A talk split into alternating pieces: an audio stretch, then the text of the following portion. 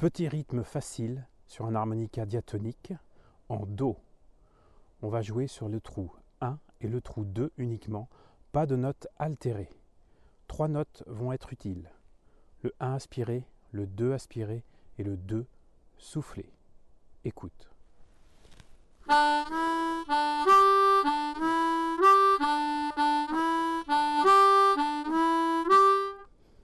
Un peu plus vite et en boucle. À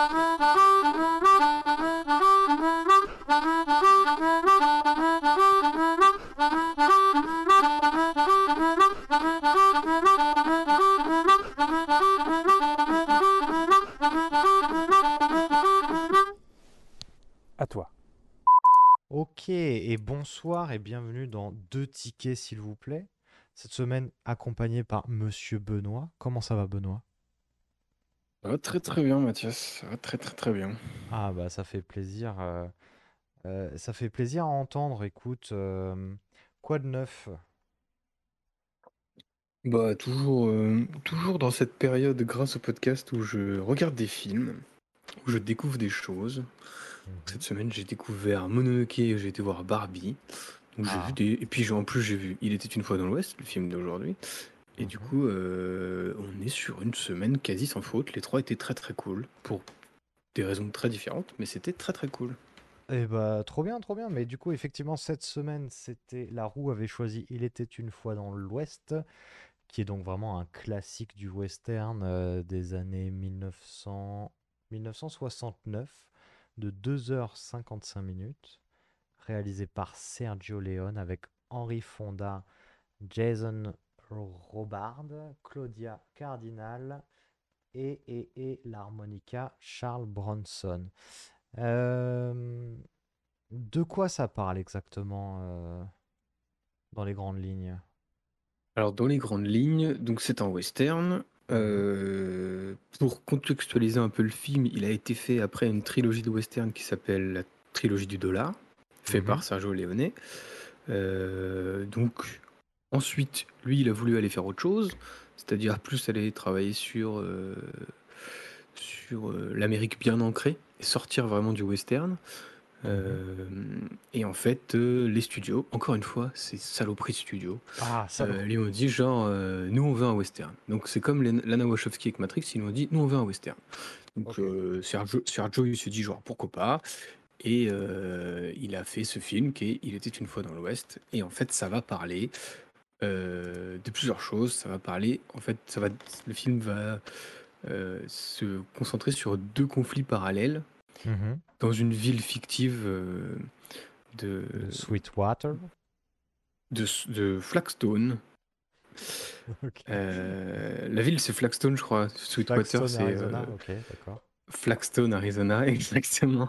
Non, mais en fait, on va suivre là-dedans euh, la lutte autour de l'arrivée du chemin de fer Mhm. dans l'Ouest américain et en Mhm. même temps une histoire de vengeance. Euh, Mhm. Donc, le côté western pur, c'est-à-dire l'histoire de vengeance, et le côté le temps qui passe et, euh, Et le- et c'est un peu euh, la fin du grand western avec ça. l'arrivée du chemin de fer et de la révolution. Ce film, du coup, euh, s'inscrit dans une autre trilogie Encore euh, qui est composée deux trilogies. qui est composé de. bah, en fait, il est dans une seule trilogie, mais il est à la suite d'une autre trilogie. Donc la trilogie, c'est le premier. Donc le premier, c'est Il était une fois dans l'Ouest. Le second, on appelle ça la trilogie du temps, pardon. Ah. Et le second, c'est Il était une fois la Révolution, qui va s'intéresser à la révolution industrielle Oui, oui, américaine. Et le troisième, c'est Il était une fois en Amérique, En Amérique. qui est un chef-d'œuvre. Voilà. Eh ben, qu'il faut que je vois, j'ai pas vu. Il paraît que c'est très très bien. C'est très très bien, je te le confirme. Mais Euh, voilà. euh, Et du coup, euh, voilà. Donc une histoire de vengeance, un western. Euh, c'est le western qu'il avait pas envie de faire et c'est celui qui peut être le plus culte ouais. euh, parce qu'en fait, il va rejouer avec les codes et tout. Et voilà. Donc ça parle de voilà de du temps qui passe, de la fin du western, mais aussi euh, ça met en valeur euh, tout ce qu'est le western et euh, Mhm. c'est ultra référencé et tout. Voilà, à peu près de quoi ça parle. Alors, du coup, à t'entendre parler visiblement dans les grandes lignes, t'as vraiment aimé le film. Il se trouve que moi aussi, malgré les 2h55 qui me faisaient un peu peur, euh, merci pour ce petit point sur le film. Je te propose de regarder une petite bande-annonce euh, qui va résumer le film. Oh bah c'est parti.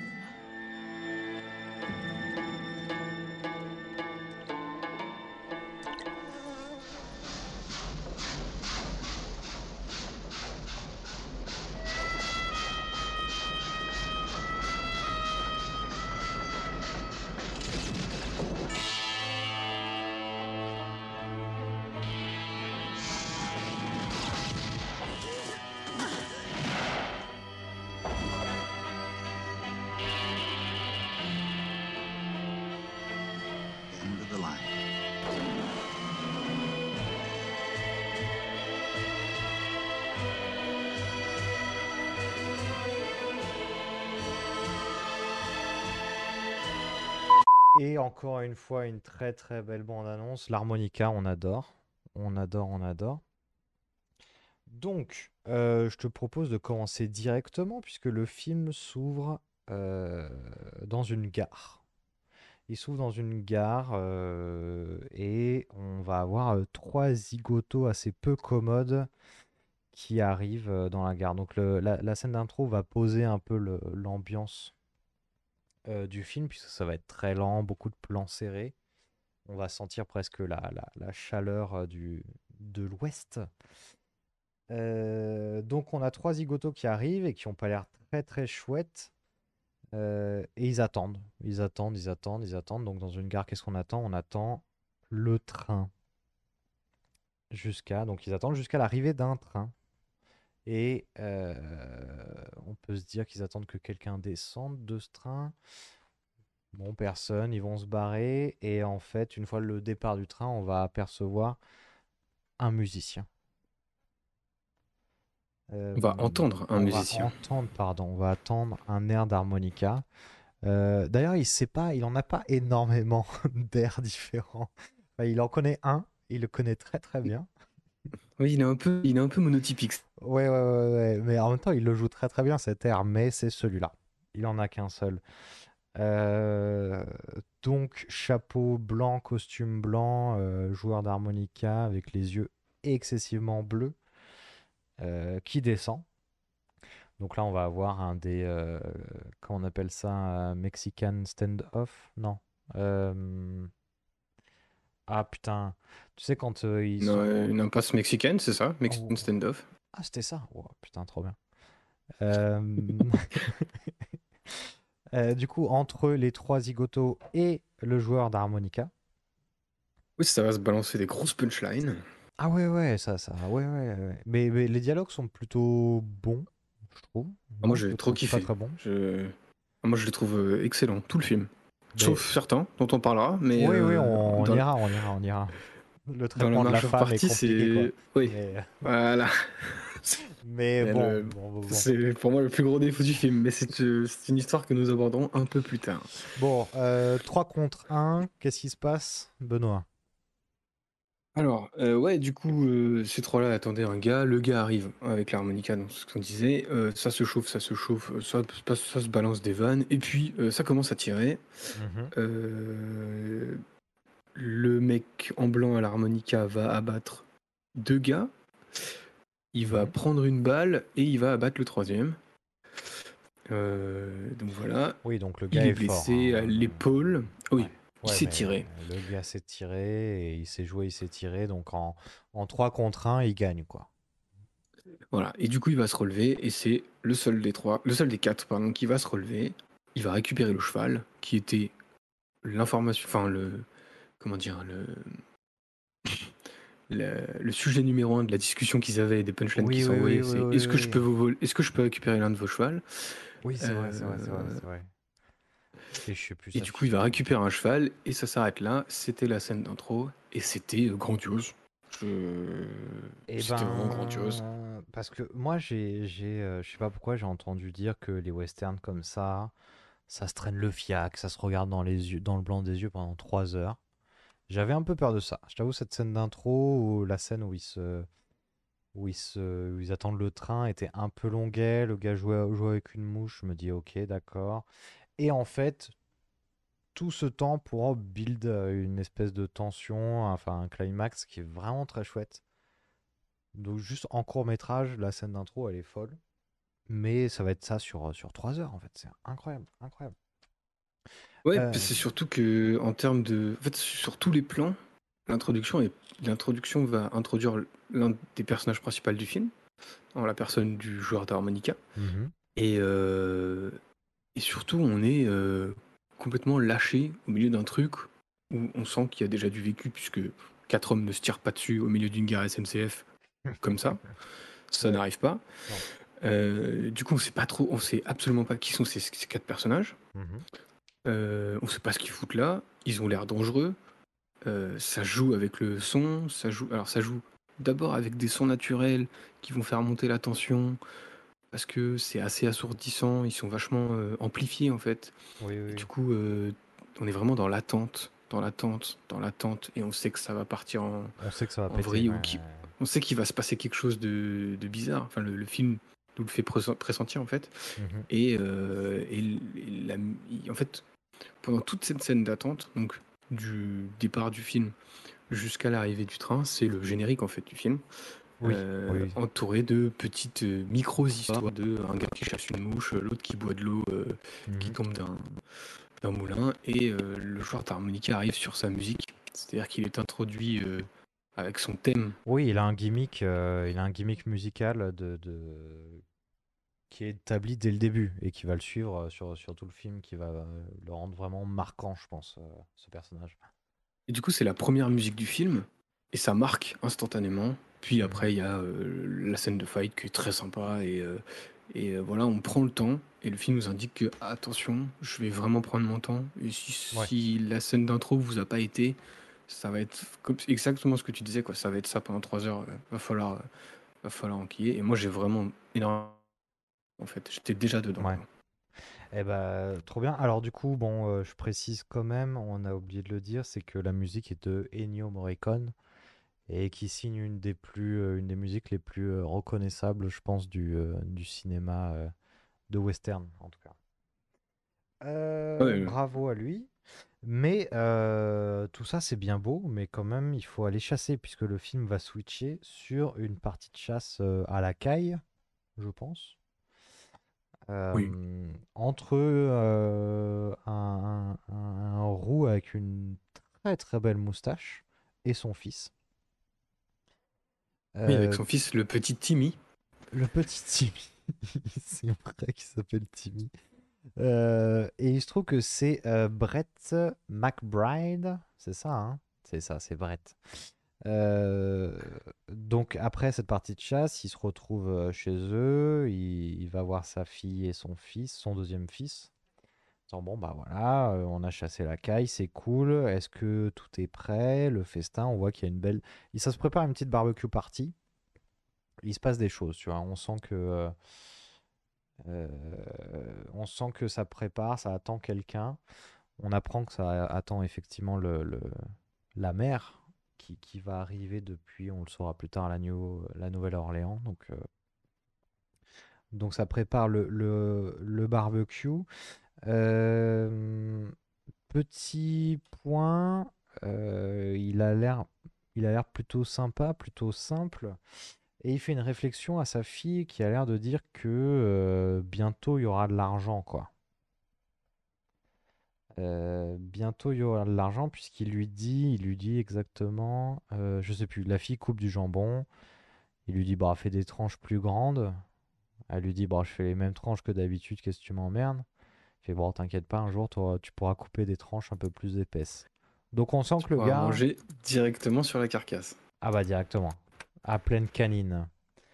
Euh, qu'est-ce qui se passe alors ce barbecue là, ça a l'air assez chouette.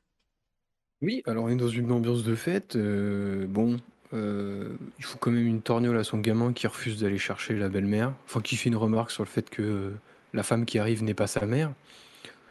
Donc, Oui, il bah faut une tor- écoute, hein, voilà. Il il l'a il l'a bien cherché celle-là, je crois. hein. Et en fait, pendant toute cette, enfin, pendant tout ce déroulé, on nous montre que c'est un peu la fête et tout. euh, on entend des criquets derrière. Et le Ah son des oui, criquets va putain, s'arrêter c'est une première fois. incroyable. Oui, oui, oui. Et du coup, il n'y a plus du tout de son. Et, euh, Et Et ça du coup, il y a une espèce de ouais, ça s'inquiète, une espèce de tension de Hum, tiens, les criquets qui s'arrêtent, c'est pas, ça n'arrive pas tous les jours. Mais, mais Le son moi, ce qui- repart. Ouais, ce qui me surprend, c'est que le son repart et ils se disent bah c'est bon, on peut continuer le barbecue, il y a pas de souci quoi. Ah, mais ils sont vraiment en mode ah les criquets sont revenus, bah c'est parfait, on peut, on peut enchaîner. genre. C'est- Oh, c'est sûrement l'ingénieur du son qui fait le con derrière. Ouais, sûrement. Euh, voilà, donc ils repartent, ils discutent, la torgnole, euh, le gamin se prépare pour aller chercher euh, sa belle-mère Mhm. et euh, bah, les criquets, euh, non, vraiment ils ont pas envie aujourd'hui. Donc ils Non, s'arrêtent une chante nouvelle pas. fois. Ouais. Euh, le père, euh, pendant ce temps-là, est parti chercher de l'eau du puits et, euh, et, et en fait, on entend un coup de feu. Oui. On entend un coup de feu et euh, sa fille qui s'appelle Maureen, Mhm. Enfin qui s'appelle Maureen, Oui. euh, va s'effondrer. En fait, elle a été abattue. Euh, le père va se précipiter en criant son nom euh, vers Bang, elle bang. et euh, Bang Bang lui aussi va être abattu. Le son grand-fils, ça, son aîné va être abattu aussi. Celui qui allait chercher sa belle-mère. Bah, grosso modo, euh, tout le monde se prend une bastos, hein, en fait. Tout le monde, sauf Timmy. Ah oui, Timmy. Il est où, Timmy? Timmy, il est dans la maison. Du coup, euh, cinq hommes, ça, ils sont cinq, je crois. Cinq hommes sortent euh, des fourrés. En fait, ils étaient cachés derrière les Coucou, fourrés. c'est nous. Coucou, c'est nous, on vient d'abattre toute la famille. Euh, et en fait, là, Timmy, il sort, il se dit Ah, mais il y a du monde qui arrive. Le, le livreur Deliveroo est arrivé. Euh, bon, les cinq hommes s'approchent. On les voit de dos, en fait, s'approcher de la maison. En fait, ils vont s'approcher du gamin. Euh, L'un des cinq hommes va dire euh, Qu'est-ce qu'on fait du gamin, Franck? Euh, Le sort du petit Timmy vient d'être scellé avec- à la prononciation de ce nom Mhm. répondra il n'y a plus qu'une chose à faire maintenant mon nom et il va on va avoir un comment dire une rotation de caméra Oui. qui va passer de derrière lui à devant lui c'est un gimmick qu'on verra plusieurs fois Mhm. dans le film et qui Ouais, fait des ouais, ouais. qui, ferait- qui fait vraiment des, des présentations de personnages qui sont genre incroyables en termes de mise en scène. C'est vraiment là et en fait c'est le personnage qui s'appellera Frank qui est l'un des quatre personnages le deuxième des quatre personnages principaux du film. Joué par Euh, Henry Fonda. qui a lui des yeux bleus mais genre sublime Euh, Ah ouais, et, de fou. et la première fois qu'on voit son visage c'est vraiment genre il est menaçant mais de dingue. Il dégage un charisme assez fou. Et, euh, et en plus ça va ça va pas s'arranger en termes de enfin pas s'arranger Euh, puis il va mettre les actes à la parole et il va abattre Timmy Tout simplement. voilà donc on est sur la fin de la deuxième scène du film ça fait ça fait sept morts Ouais, euh, ça fait une petite ambiance, quoi. voilà le film est lancé Ok. euh, viens, on retourne à la gare. ok On retourne à la gare et euh, on va suivre une, une jeune femme. Alors, elle est très jolie, hein, Claudia Cardinal, euh, elle est sublime. Et euh, on se rend compte que, on apprend que c'est la mère du coup, la mère qui, euh, qui va chercher, c'est euh, qui va chercher le, le, le Brett, euh, Brett, euh, les enfants, enfin qui va chercher quelque chose, sauf que personne ne vient la chercher puisque bon, bah ils sont morts quoi finalement. Ouais, on comprend un peu que c'est elle, justement parce qu'en fait, personne n'est venu la chercher. C'est ça. Voilà, ça, donc elle est un peu, elle est un peu sous l'eau dans la gare. Elle se dit bon bah je vais demander au chef de gare euh, de m'indiquer une, Mhm. une calèche euh, pour euh, m'emmener euh, Ouais. là-bas quoi. Alors, on précise qu'elle est, elle est très chic quand même. hein. Elle est bien fringuée. hein. Enfin, elle est Oui. dans le sens où le- elle a un beau chapeau de paille. Elle, a- enfin, elle, elle vient pas de la campagne, quoi. On sent qu'elle est pas trop à sa place Ouais, elle fait un peu avec tâche, son euh, accoutrement quoi. Ouais, on toutes ses est dents, un peu quoi. plus de la haute quoi. elle a toutes ses dents. Euh, et puis là, autre, euh, moi je m'intéresse à un plan en particulier, c'est le plan de la révélation de la ville qui est derrière cette station de gare. Ah, mais c'est, moi je Euh, reconnais, c'est une référence à Retour vers le futur. Je pense que ça marche dans l'autre sens, Mathias. Ah. Euh, Je pense Mais- que c'est Retour vers le futur qui fait une référence, mais euh, je veux pas. Bon. Ah, d'accord. Mais c'est là qu'on se rend compte que c'est quand même un film assez culte, puisque petit à petit, euh, on va voir. Enfin, moi, ça m'a fait écho à plein de références que j'ai vues dans un autre film. Et quand on se rend compte que un film comme ça est tellement repris, euh, imité, euh, enfin, tu vois, clin d'œillé, on va dire. Ça fait. Là, je me suis dit, putain, oui, ok, je suis devant un gros classique, quoi. Ah ouais, puis euh, enfin, en termes de mise en scène, là, c'est vraiment, elle arrive dans la gare, donc on va suivre toute sa descente. Alors, je sais pas si c'est un plan séquence, mais en tout cas, c'est euh, vach- en mode travelling, donc il y a Ouais. peu de coupes, voire Ouais, pas ouais, du ouais. tout, peut-être même. Et en fait, elle va rentrer dans la station, nous, on va rester dehors par une fenêtre, on va distinguer qu'elle discute avec le, le chef de gare. Euh, et elle est suivie par des gens qui portent ses bagages. Et en fait, ils vont lui indiquer de l'autre côté de la station. Donc nous, on est toujours bah, du côté complètement opposé. Ouais. Elle va passer cette porte, la caméra va euh, monter au-dessus de Mhm. la gare pour Ouais, ouais. nous présenter La la, ville. de Flax- la, fli- la ville de Flagstone, Ouais. qui sera l'un des lieux principaux euh, de ce film. Mhm. Euh, et, Et en fait, c'est euh, une petite ville américaine en construction. Oui. Voilà, la musique va monter et tout, et en termes de mise en scène, ça pose un décor. Ah bah, le gars est là, quoi. Il est pas là pour déconner, Sergio Leone. Qui, Mais oui, oui, euh, en 1960, euh, 69, on a de la grue, on a du, euh, enfin, on a vraiment de la technique euh, qui est vraiment folle, je trouve. Ouais, et puis c'est surtout, il va mettre, enfin, dans tous les pans qu'on disait, en termes de musique, euh, chaque personnage va avoir son thème, et là, euh, on, en- on nous présente un à un les thèmes, et euh, c'est genre, euh, tout est très très cool, Ouais, ouais, ouais. et euh, enfin, c'est vraiment ultra, et, et, et, euh, et les gimmicks qui vont, qui vont en être faits après avec, c'est vachement cool. En termes Mhm. de mise en scène, il y a des plans euh, incroyables, vraiment, où j'étais vraiment ébahi en mode putain, les idées sont dingues, les idées sont folles, ça marche trop bien, Mhm. ça iconise des personnages qui sont dingues et des paysages. Il utilise vachement les paysages. Ouais, voilà, ouais, tout, les acteurs sont euh, là, les trois premiers, enfin, on est vraiment sur la présentation des trois premiers personnages sur les quatre principaux. Oui. Il y a rien à dire. Vraiment, il y a Ah rien à dire. Ça, ça- ça marche très très bien et euh, je vais rebondir sur le sur les paysages puisqu'on va du coup la mère euh, Jill, on saura plus tard qu'elle qu'elle s'appelle Jill, euh, prend donc cette calèche avec appelons-le Monsieur Calèche, je sais plus, j'ai plus son nom. Oh, j'ai pas Euh, retenu son nom. Et il y a une traversée de, de, de l'Amérique, du désert euh, américain de l'époque, qui est, euh, bah, c'est juste magnifique. C'est vraiment la carte postale du western qu'on imagine avec les, euh, les énormes cheminées de fées de, de désert. Enfin, vraiment, on est sur le. Quand on pense western, on pense à ce paysage-là, quoi. Ah oui, c'est sublime. Mais Et puis ça va prendre son temps. Ça va Ah faire des gros bah, plans, ouais, ouais, ouais. lents. Et c'est vraiment vachement appréciable de voir ces paysages et de voir que ça prend son temps. Enfin, je trouve ça vraiment cool, quoi. Ah bah là, oui, oui, complètement, complètement. Et du coup, on admire, on admire. Le trajet est long, hein, en plus, on prend le temps de comprendre. Enfin, il, nous laisse le temps de comprendre que effectivement, c'est pas la porte à côté, hein, chez les, chez McBride, McBain, Mac. eh, appelons-le Brett. Et puis voilà. Euh, Voilà. Brett, il habite pas la porte à côté. Brett, il habite pas la porte à côté.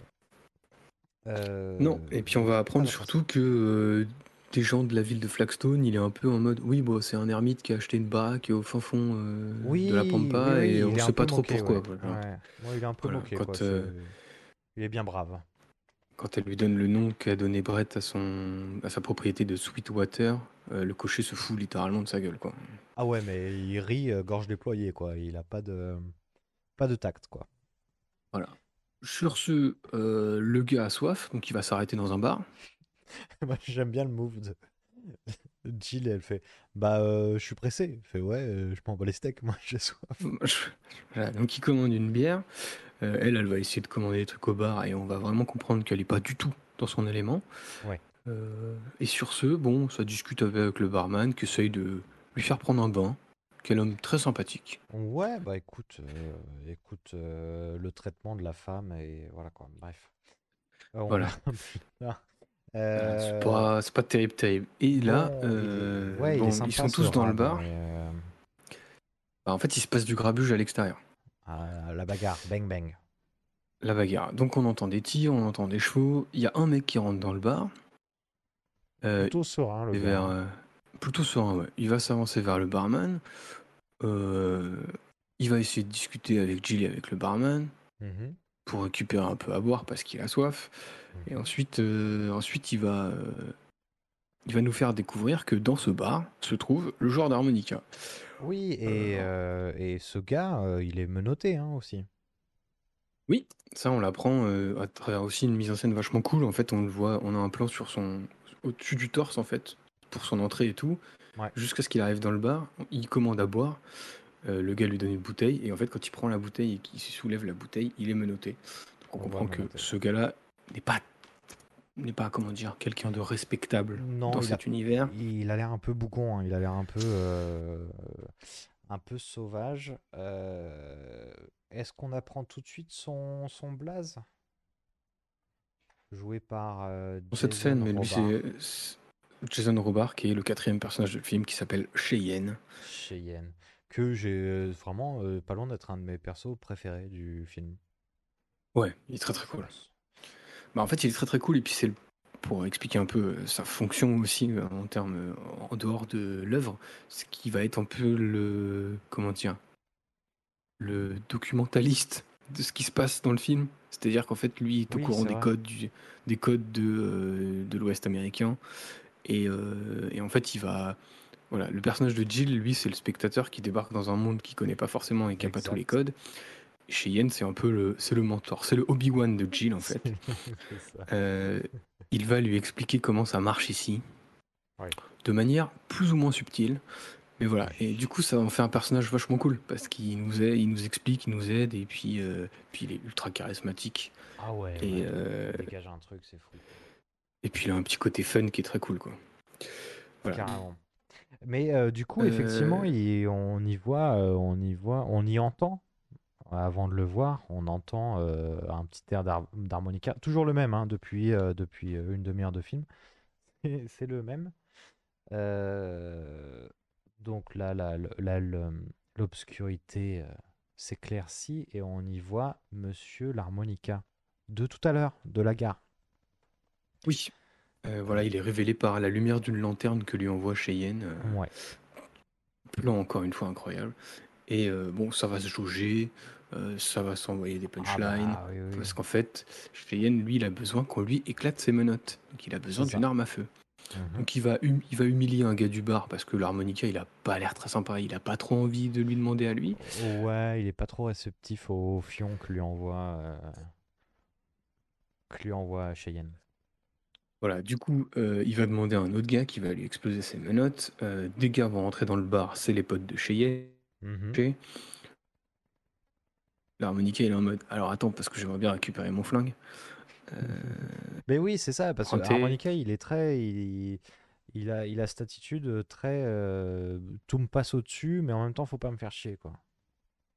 il est un peu, oui, il est un peu bon. Écoute, tu, tu ne m'impressionnes pas. T'es gentil, euh, j'en ai, euh, je tire plus vite que toi, quoi. T'es rentré dans un bar. C'est ça. Donc la petite ambiance dans le bar. Euh, pa, pa, pa. Ah. Donc euh, on est d'accord que là, on sait pas trop si Harmonica au début du film, il a tué des gars à Cheyenne. Enfin, il y a En un fait, peu il- ce truc, on sait, on sait pas trop. En fait, quand il récupère son flingue, il va checker le manteau de- d'un des gars, d'un des potes de Cheyenne et va lui dire C'est marrant, je viens de tuer trois mecs qui ont exactement les mêmes accoutrements que vous. Ce à quoi Cheyenne lui répondra Ça m'étonnerait. Ça tu- m'étonnerait parce que mes gars, c'est des bons gars, ok Ils sont, on les tue pas comme ça, quoi. Voilà. Donc, euh, ça va. s- Donc, Cheyenne se casse. euh, le mec à l'harmonica se casse. Enfin, tout le monde se casse du bar. Ouais. Ouais, ouais. Et voilà. Jill reprend la route. Ce n'était qu'un petit, un malheureux contretemps. Oui, oui, oui. Euh, mais du coup, on continue puisqu'il faut aller euh, retrouver sa famille. Oui. Euh, Qui commence par un enterrement, du coup, c'est- ces retrouvailles. Oui, parce qu'il n'y a pas trop de familles à récupérer. Bah non, enfin, à hein, retrouver, pas quoi. des masses, pas des masses, hein. Et euh, le bruit court comme quoi ça pourrait être des gars de Cheyenne quand même qui auraient tué, euh, qui auraient tué la, tué la famille. Oui, parce qu'on retrouve un morceau de manteau euh, qui a été laissé là, et c'est un peu la, le manteau, c'est un peu la signature de Cheyenne et du gang de Cheyenne. C'est ça. Donc euh, voilà. Bon, Donc euh, Jill, Jill, elle prend possession de la maison. euh, elle essaye de chercher des trucs dans la maison. On comprend qu'elle cherche quelque chose. On sait pas trop quoi. oui, on sait pas trop. Bah, elle fouille, hein, elle tombe sur quoi? Sur des, des petites miniatures de, de gares, de postes, de mairie, sur des jouets, quoi, sur des jouets de, de ses, ses enfants. Voilà. Pendant ce temps-là, euh, le mec à l'harmonica, il va vers un, il va dans une laverie et il, euh, il tabasse Ah un gars Ah pour oui, avoir des. gratuitement. Je me suis dit, bah, d'où ça sort? Le gars, il arrive, il se fait dégommer par l'harmonica. Et j'ai Il se j'ai fait pas dégommer compris d'où par l'harmonica. Parce qu'en fait, l'harmonica, il cherche un mec qui s'appelle Franck, qui est exactement Ah, le gars qu'on a vu au début et qui a tué Timmy. C'est ça. Euh, on sait pas pourquoi, mais il cherche Franck, parce qu'en fait, Mhm. c'est avec lui qu'il avait un rendez-vous à la gare. Sauf que Franck, il n'est pas venu à la gare. Il est pas venu à la gare. Et du coup, Du ce coup- gars-là, ouais, c'est un informateur, quoi, qui lui aurait filé un mauvais, pas un mauvais tuyau, mais euh, ça s'est pas goupillé comme prévu, quoi. Voilà. Et du coup, il va lui dire, bah en fait, euh, Franck, il était intéressé par une propriété qui était euh, détenue par un gars qui vient de mourir et tout. Hop, les fils commencent à connecter. Euh, voilà, donc euh, il finit de tabasser le gars euh, tranquillou. Ouais. Puis il s'en va. Bah, retour, retour chez. attends. Chez... Non, retour chez, chez Jill. Du coup. Oui, en fait, on retrouve, on tourne chez Jill et en fait, Jill, elle est en train de préparer ses affaires et elle a décidé de partir en fait. Enfin, elle a l'air décidée à se barrer. Euh, Toc, toc, sauf qu'en fait, euh, toc toc toc, Cheyenne, euh, Cheyenne est venu prendre le café. C'est ça, ça. Voilà. Chikawa, C'est- euh, what else, quoi. Voilà, mais Cheyenne vraiment vient en lui disant, bah écoutez, est-ce que vous pouvez me faire un café Comme ma... Encore une fois, sur un film d'une autre époque. Alors, euh, je vais te demander de répéter puisque tu as coupé grâce à ta clé 4G. Ah, pardon. Euh, je disais, euh, je sais pas où est-ce que ça a coupé, mais je disais du coup que. Oui, qu'il euh, vient, il vient pour se payer le, le Nespresso. Il vient pour et se euh, payer il fait une référence euh, à sa mère. Oui, il dit je, cher, cher ami, faites-moi un café et puis surtout faites-le comme ma mère le faisait. Donc bon, Ok. euh, comme je disais, pour euh, la représentation de la femme, on repassera. C'est-à-dire que Oui, oui, il rencontre une femme, il a tout de suite envie qu'elle soit comme sa mère. Super. Euh, voilà, c'est c'est Ok. pas, Alors, c'est pas très fin quoi. moi, il y a un truc qui m'a un peu tiqué dans cette scène. Je sais pas si c'est voulu ou pas, mais ça m'a un peu tiqué. C'est que Cheyenne va demander à Jill, va lui demander texto, dis-moi, meuf, est-ce que t'aurais pas vu un gars qui joue de l'harmonica? Mais vraiment, deux scènes avant, ils étaient tous dans la même, euh, dans le, au même bar. Oui, oui, c'est vrai, j'ai pas réfléchi à ça. Et oui, moi, effectivement. moi, dans mes notes, tu vois, j'ai noté, bah, copains, vous étiez ensemble quand vous vous êtes vus, quoi. Oui, Bon, oui, bon. bah écoute, Écoute, euh, Écoute, euh, peut-être un, un faux raccord de... Je ne sais pas. Voilà, Euh, mais du coup, il est en mode, euh, lui, il est en mode, il explique à Jill que bah c'est pas lui qui a tué la famille, parce qu'en fait, lui, il tue pas les enfants. Oui. Euh, ça l'aurait pas dérangé de tuer le mari, mais pas les enfants. Oui, oui, oui. Voilà. Euh, ouais. Voilà, du coup, il se barre. Après avoir essayé d'avoir des infos et puis avoir fait passer son message de c'est pas moi, Ouais. euh, il se barre. Eh ben, Bon, Jill, Jill, elle est quand même en mode bon, moi je vais me barrer. hein. Moi, Je- je vais vous êtes bien gentil avec vos histoires, mais je vais me barrer quoi. Casser les couilles. Hein. Euh, eh ben, euh, Sergio Leone, il aime énormément les trains et les gares, puisqu'on va retourner dans un train. Oui, encore en train. Un train un peu classe quand même. Un peu, Ah, il est euh, un peu pimpé le train. Ah bah il y a du il y a du euh, il y a du bureau un peu un peu chic et on y retrouve euh, donc Franck ce, ce connard de Franck et euh, et un gars qui est pété de thunes. Donc euh, visiblement enfin en tout cas toute son apparence son, son costume et son euh, et, euh, et le train le fait qu'il possède un train euh, et qu'il vive dedans aménagé. Euh, un certain Morton Morton. Oui, Morton qui est Euh, un entrepreneur un peu estropié. oui il a il a Euh, quoi déjà? Il a un truc pas drôle? Bah, je sais pas, on- ça fait un peu. euh, Sclérose en comment il plaques, s'appelle? Non Il a pas un truc comme ça? Ouais, ça fait un peu maladie des eaux de verre de Samuel L. Jackson dans un cassable, quoi. Il est tout pété. Ouais. Il peut Mais, pas trop marcher, mais quoi. il a un train, il a un train quand même euh, PMR puisqu'il il peut faire descendre une petite grille euh, du plafond et s'accrocher tel un petit singe pour se maintenir euh, et se déplacer dans son dans son train. Voilà, donc en fait, on va nous apprendre que cet entrepreneur, c'est le commande, enfin, avait demandé à Franck, parce que Franck est là dans le train, euh, Oui, il y a un peur. entre eux, il y a un bisbille entre eux, oui, c'est ça. Voilà, il y a un bisbille entre eux, et en fait, il devait faire peur euh, à, comment il s'appelle, à Brett, Brett McBain, là, pour Ouais. euh, en fait récupérer sa propriété parce qu'elle est sur le chemin. Bon bah Euh, c'est raté, c'est raté, hein, il lui a pas fait peur du tout, quoi.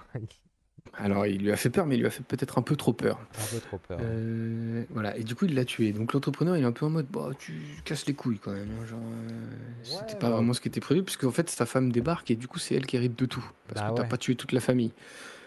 Euh, Du coup, ce à quoi Franck, Franck lui répond Bah écoute, euh, moi j'aime bien terminer le travail, je vais m'en occuper. je vais m'en occuper. Voilà. Voilà. Les méchants sont posés, tout le monde est là, c'est parfait. C'est ça. Euh, on- Du coup, on, retourne encore chez Jill, parce qu'elle, elle est toujours sur le départ. Elle, euh, ça va pas changer hein, depuis une scène.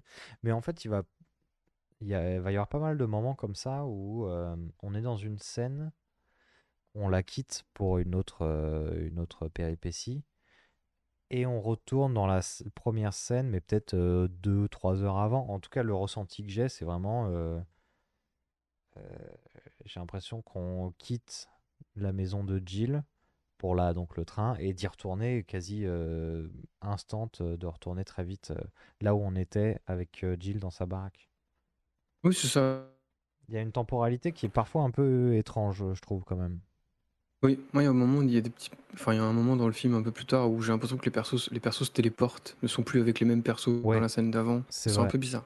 C'est vrai, c'est vrai. Euh, le fait est qu'on retourne quand même chez euh, Jill. Euh, donc chez Mais Yen, du coup là, c'est euh, Cheyenne, il s'est barré. Jill, Ouais. elle est chez elle, elle va pour euh, partir. Mais Sauf que là, toc toc toc, un nouveau personnage arrive. C'est l'harmonica. Ouais, on l'entend, hein, disons qu'il y a un petit air. euh, putain, ça fait 15 fois que je l'ai entendu là déjà. Joue-nous une petite euh, polka ou autre chose, j'en sais rien. Euh, harmonica, euh, donc confrontation entre Harmonica et Jill. Un peu chelou, moi j'ai pas trop compris. Harmonica, du coup, on le voit un peu, moi je le vois comme un. Il est tout en blanc, il est plutôt euh, calme, on sent qu'il euh, il veut du mal à, aux antagonistes. Donc moi je le voyais plutôt comme un. Le cow-boy blanc euh, aux bonnes valeurs. Mais là, il fait un move un peu chelou avec Jill, puisqu'on est vraiment sur de l'agression où il va lui déchirer des fringues. Euh, il va déchirer les fringues de Jill, la coucher et s'arrêter là et lui dire bah va me chercher de la flotte maintenant. Oui, j'ai soif. J'ai soif. Et Il y j'ai a pas d'autres manières de demander. Oui, oui, oui, il y a, il y a juste euh, discuter, quoi. Mais j'ai pas compris ce move euh, qu'il a. Bah, je sais pas du tout. Je sais pas ce qu'on essaie de me faire comprendre. Ça me- En fait, ça me sort un peu de l'appréciation que j'avais de ce personnage. Bah, du coup, Je suis un peu en de- mode. ça devient un peu un connard, du coup, je t'avoue. Oui, c'est ça. Et puis c'est complètement gratuit. Enfin, je veux dire, ils sont que deux et tout. On a l'impression qu'il va la violer alors que je sais pas trop ce qu'il fait. euh. Non, Juste, il bon. commence, comme tu disais, à lui arracher des fringues et puis il s'arrête d'un coup. euh. Mais même elle, elle est- même elle, elle est en mode, moi je comprends rien. Je- Voilà. Donc c'est un peu gratuit. Je comprends pas trop pourquoi. hein. Euh, voilà, ils vont chercher de l'eau au puits, puis Au il y a ouais. deux gars qui débarquent pour, euh, c'est- enfin pour, euh, voilà, ils ont pas l'air, ils ont pas l'air sympas. Non. Ils vont être abattus par euh, l'arme à l'harmonica. Mhm. Voilà, donc ça nous montre une nouvelle fois qu'il est dangereux. Et ça Ouais. montre surtout au personnage de Jill et au personnage de Cheyenne que ce gars-là s'est tiré. Oui. Puisque Cheyenne était caché dans les forêts pour, pour observer. Voilà. Donc euh, mystérieux, on sait pas trop pourquoi il s'intéresse à Jill. Ouais. On comprend juste que lui veut rentrer en contact avec Frank. Du coup, il a bien compris, mais ça je sais pas trop comment, que Frank était intéressé par cette meuf-là. Oui. oui, Voilà, là, il y a des, un peu des points de scénario où je suis en mode, moi je comprends pas trop le délire. Quoi. Oui, parce que comment il, comment il peut savoir que c'est pas Cheyenne qui a. Bah non, Cheyenne lui a dit que c'était pas. Non, attends, il a rien dit du tout sur euh, le meurtre de du mari de Jill. Mais non, puisqu'ils se sont pas revus depuis le bar, donc euh, c'est là où je sais pas trop. Je t'avoue, je sais pas trop. Bon. Bon, en tout cas, il, est- Ah, il, bref. a, il a un peu l'idée fixe de trouver Franck. hein. Oui, mais du coup, en fait, il va demander à Jill de rentrer en contact avec le mec de la laverie qu'il a tabassé au début du film.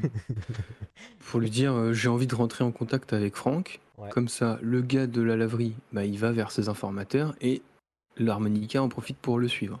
C'est Euh, ça. ils vont, il, va, il va le suivre jusqu'au train de Morton, Mhm. donc le train du grand méchant entrepreneur. Ouais. Euh, il nous la joue euh, Indiana Jones en montant euh, sur le train et en se cachant. Ouais, ouais, ouais. Euh, Bon, il se fait, il se fait flag. hein. Il se fait, il se fait, Voilà. Il se fait, il se fait choper et capturer, du coup. Oui, il se fait choper, capturé par Frank et par ses hommes. Donc, première essayer de confrontation. Ouais. Oui, première confrontation entre les deux. Donc l'harmonica lui dit euh, Bah en fait je vous cherchais, puisqu'on avait rendez-vous à la gare.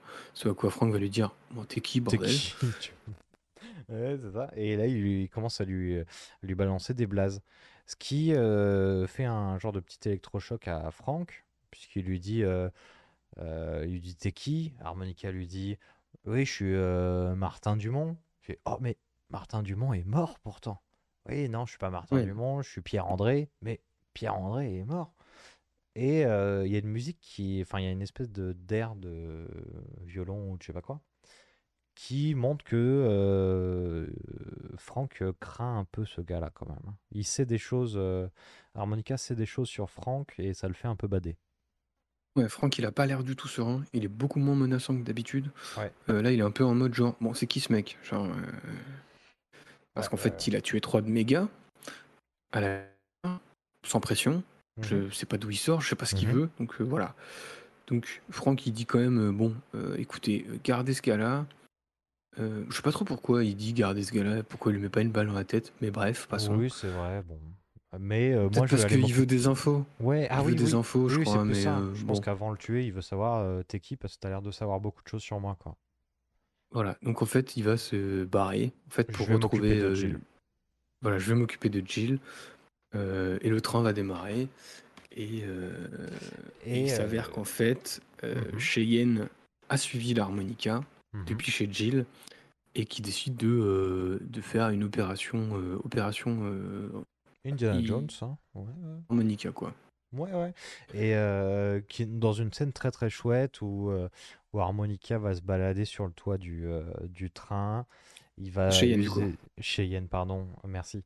Il va se balader sur le toit du train, il va rouler un peu les, euh, les hommes de, de Franck en lui faisant des petits coucous par-ci, des petits coucous par-là. Il est un peu, euh, il est un peu filou, hein, Cheyenne. Il est un peu filou, il est un peu, il est très fort. Et il va s'en sortir, bah, il, va, euh, il va dégommer tous les gars de, de Franck et libérer euh, Harmonica donc. Ouais, le seul qui laissera en vie c'est Morton. Ouais. Donc l'entrepreneur qui était resté dans le train parce que c'est quand même son train putain. Genre, euh, bah, Enfin, et puis, et lui- puis, euh, bon, on lui a réquisitionné son truc mais c'est quand même à lui quoi. Ouais, euh, fait chier quand même, cassez-vous de mon train. Et puis Morton, tu sens qu'il a, il a de l'argent, il y a peut-être moyen de faire des petits business avec lui euh, qui peut être intéressant, puisqu'il a l'air d'être assez, euh, assez peu regardant sur ses, euh, sur ses collaborations, euh, Morton quand même. Voilà. Mais du coup comme tu disais la scène est vraiment top. C'est Ah ouais. peut-être l'une de mes scènes préférées du film parce qu'elle Ouais, est vraiment. En fait il y a un petit côté burlesque que je trouve vraiment trop cool dans un Oui, film oui, qui oui. se prend vachement au sérieux. Euh, Oui, oui, c'est il vachement va, cool. il va, enfin, par exemple, il va, on va avoir aussi le regard amusé de Harmonica qui va observer euh, Cheyenne en train de d'embobiner tous les gars. Mm. Et du coup, on va être très, euh, malgré le fait que ce soit, on sait pas trop comment il est, Harmonica. On, en est, en ayant un minimum d'empathie, on se dit, euh, putain, ouais, ok, la scène est marrante, euh, Harmonica est assez impressionné. Euh, et puis même, il fait des petites pirouettes euh, un peu rigolotes, quoi. Il, il- il- je l'aime bien, Cheyenne. Je l'aime bien, je l'aime bien. Du coup, on en est où? Parce que ça En fait, là, Cheyenne, il libère l'harmonica, Ouais. comme on le disait. Ouais. Et pendant ce temps-là, par contre, on va voir Jill chez elle, qui va découvrir que, en fait, euh, Brett McBain, euh, il avait prévu de construire une station de train, enfin une Oui. gare, en fait. Oui, parce qu'on la de retrouve. train. euh, c'est ça, on la retrouve chez le roi Merlin. Et le vendeur du roi Merlin, il dit Bah, hé, ton, ton mari là, putain, il a acheté du, il a acheté de la palette de bois, il va te faire des, des petites guinguettes dans tous les sens, quoi. Oui, et en fait, il comprend que, en fait, enfin, c'est Franck qui va lui dire, parce qu'en fait, Franck va. Donc, elle va chez roi Merlin, pardon, pour apprendre que son mari avait acheté plein trop. Elle retourne chez elle, où elle Mhm. trouve en fait une petite maquette, de, enfin, où Franck lui montre, parce qu'en fait, Franck était caché chez elle, une, euh, une maquette en fait de station de, une de Oui. gare de train. Ouais. Et en fait, la révélation, c'est que euh, Brett McBrain, McBain, c'était un mec vachement intelligent, puisque Mhm. euh, il avait bien compris que la prochaine euh, évolution, ce serait le chemin de fer. Ouais. Et que du coup, il s'est positionné sur le passage du chemin de fer, au seul endroit où il y avait de l'eau. C'est ça, D'où l'importance d'un puits qu'on en montre depuis le début du film. exactement. Et on comprend du coup à ce moment-là que c'est ça que l'harmonica était venu chercher comme information chez Jill euh, même s'il aurait pu le faire dans des circonstances un peu plus sympathiques, Oui, euh, c'est savoir est-ce qu'il y avait de la flotte? Voilà. Mais bref. ça. Et du coup, en fait, il est du coup propriétaire du seul endroit sur le chemin de fer euh, avec de la flotte. Et il s'avère qu'à cette époque, les trains avaient besoin d'eau pour fonctionner. Du coup, il est ultra bien placé et, et l'évolution du chemin de fer est dépendant de lui en fait. C'est ça. Et, Voilà. euh, et du coup, il voulait y construire une, euh, une ville. Donc, il avait tout, tout préparé pour faire une ville. Euh, Attends, on n'en est pas déjà là? Nanana, nanana. Si si, c'est ça en fait, parce qu'en fait, euh, Franck il va, euh, il va ca- capturer euh, Jill. Jill Euh, va avoir s- droit à une scène où on comprend que Jill était euh, ou est toujours une, euh, une prostituée. Oui, en fait, euh, du coup, on va la voir dans euh, le repère de, de Franck. Enfin, je sais pas trop où ils sont en fait, j'avoue. Je sais Là, pas j'avoue que le trop. film a un peu euh, perdu en je sais termes pas trop. de où est-ce qu'ils sont. Parce qu'en fait, on va suivre en parallèle Jill qui se fait plus ou moins agresser par. euh, Enfin, qui se fait agresser par Franck en fait. Ouais, ouais. Mais qui a l'air d'être en mode. euh, bah, euh, elle use de ses charmes pour survivre. Et ça fait, un- ça fait une malsaine.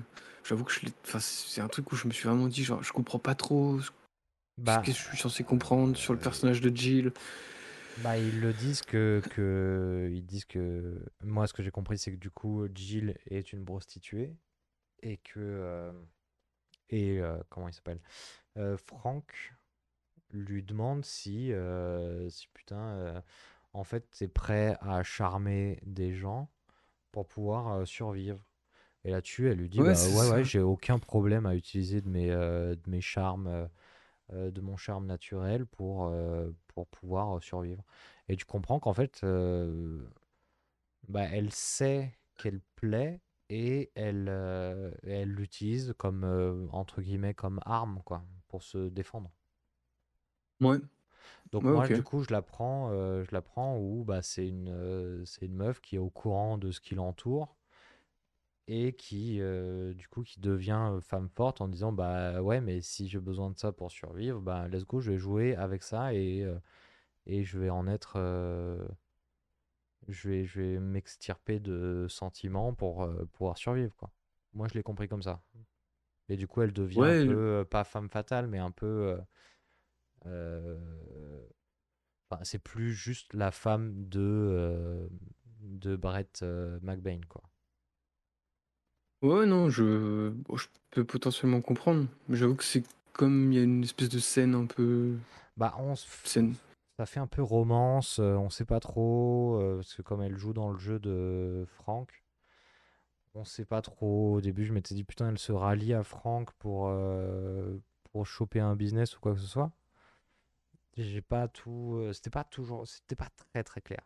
Mais moi, je l'ai vu comme on pose un personnage féminin qui sait à peu près où elle va et qui peut se, qui peut se défendre en, entre grosses guillemets, manipulant le, le, le- le- l'esprit des, euh, des hommes, quoi. ok. Moi, je l'ai vu comme ça. Ok. Ouais, ouais. Mais du coup, euh, pendant ce temps-là, moi je pense qu'elle est pas chez elle, puisque pendant ce temps-là, on va suivre euh, l'harmonica et Cheyenne qui comprennent les motivations de Brett McBain. Mhm. Eux-mêmes construire la gare. On sait pas trop pourquoi, mais Oui, bon. bon. Ils se mettent à construire la gare.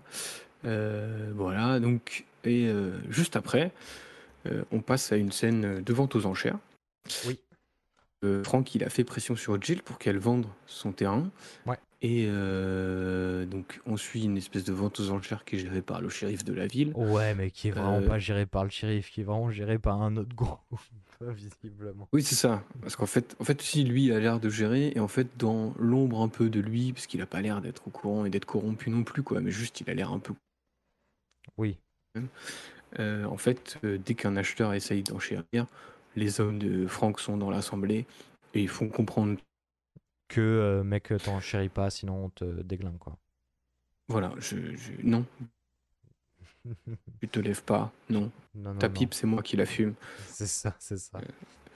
Voilà. Non, non, non, Sauf que, euh, bah là, il y a un air d'harmonica. Ah.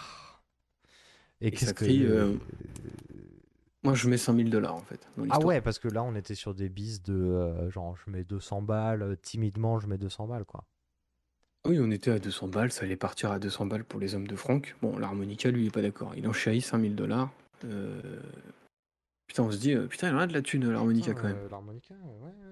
Parce qu'on rappelle qu'il est descendu du train sans valise. Hein. Je- Oui, c'est vrai, c'est vrai. Putain, il est toujours avec le même slibard depuis euh, des jours et des jours, quoi.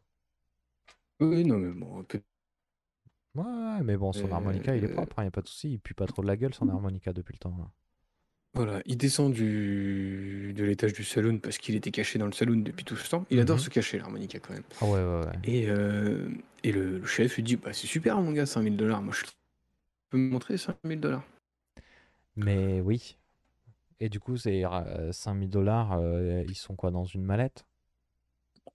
Non, non, 5000 dollars, en fait, c'est euh, bah, c'est la prime qui est sur Cheyenne, en fait. Parce qu'en fait, c'est Cheyenne qui descend euh, du premier étage et qui dit, genre, euh, bon là, euh, parce que la- ma punchline préférée du film, euh, où il lui dit que euh, sa prime, c'est. euh, Enfin, il dit au shérif, euh, la prime de cet homme, c'est 5000 dollars. Mhm. Ce à quoi Cheyenne lui répond euh, que Judas, euh, Judas l'a fait juste pour 30 balles.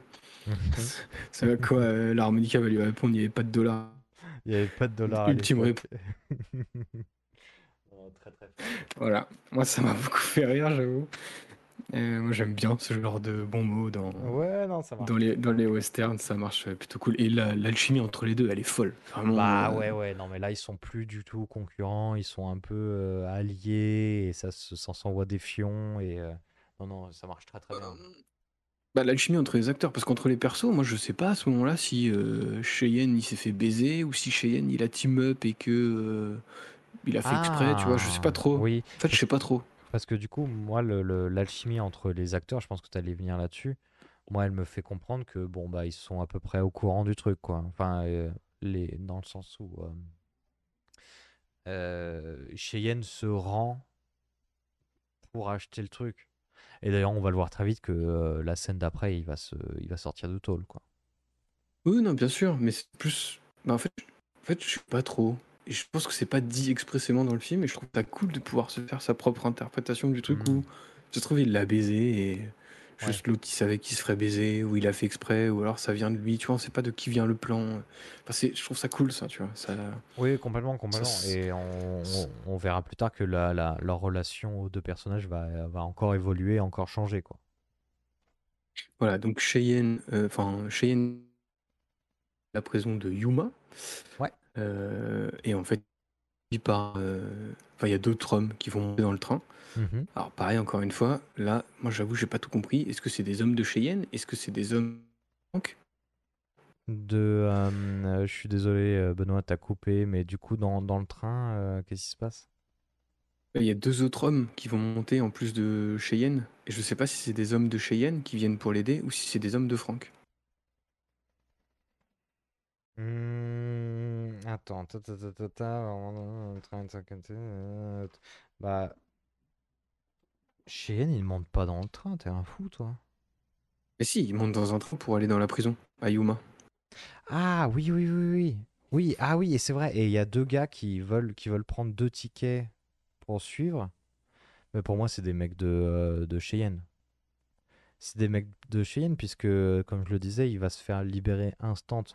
Donc, euh, du coup, on a Cheyenne qui va monter dans le train pour aller en tôle. Et la scène euh, où il monte dans le train, t'as deux gars qui prennent un, des tickets pour le même train en disant bah, on s'en bat les steaks, on prend le, on prend le, le jusqu'à la prochaine gare, on s'en fout. Et pour moi, c'est clairement du, euh, des, des hommes de Cheyenne qui vont le faire libérer euh, là.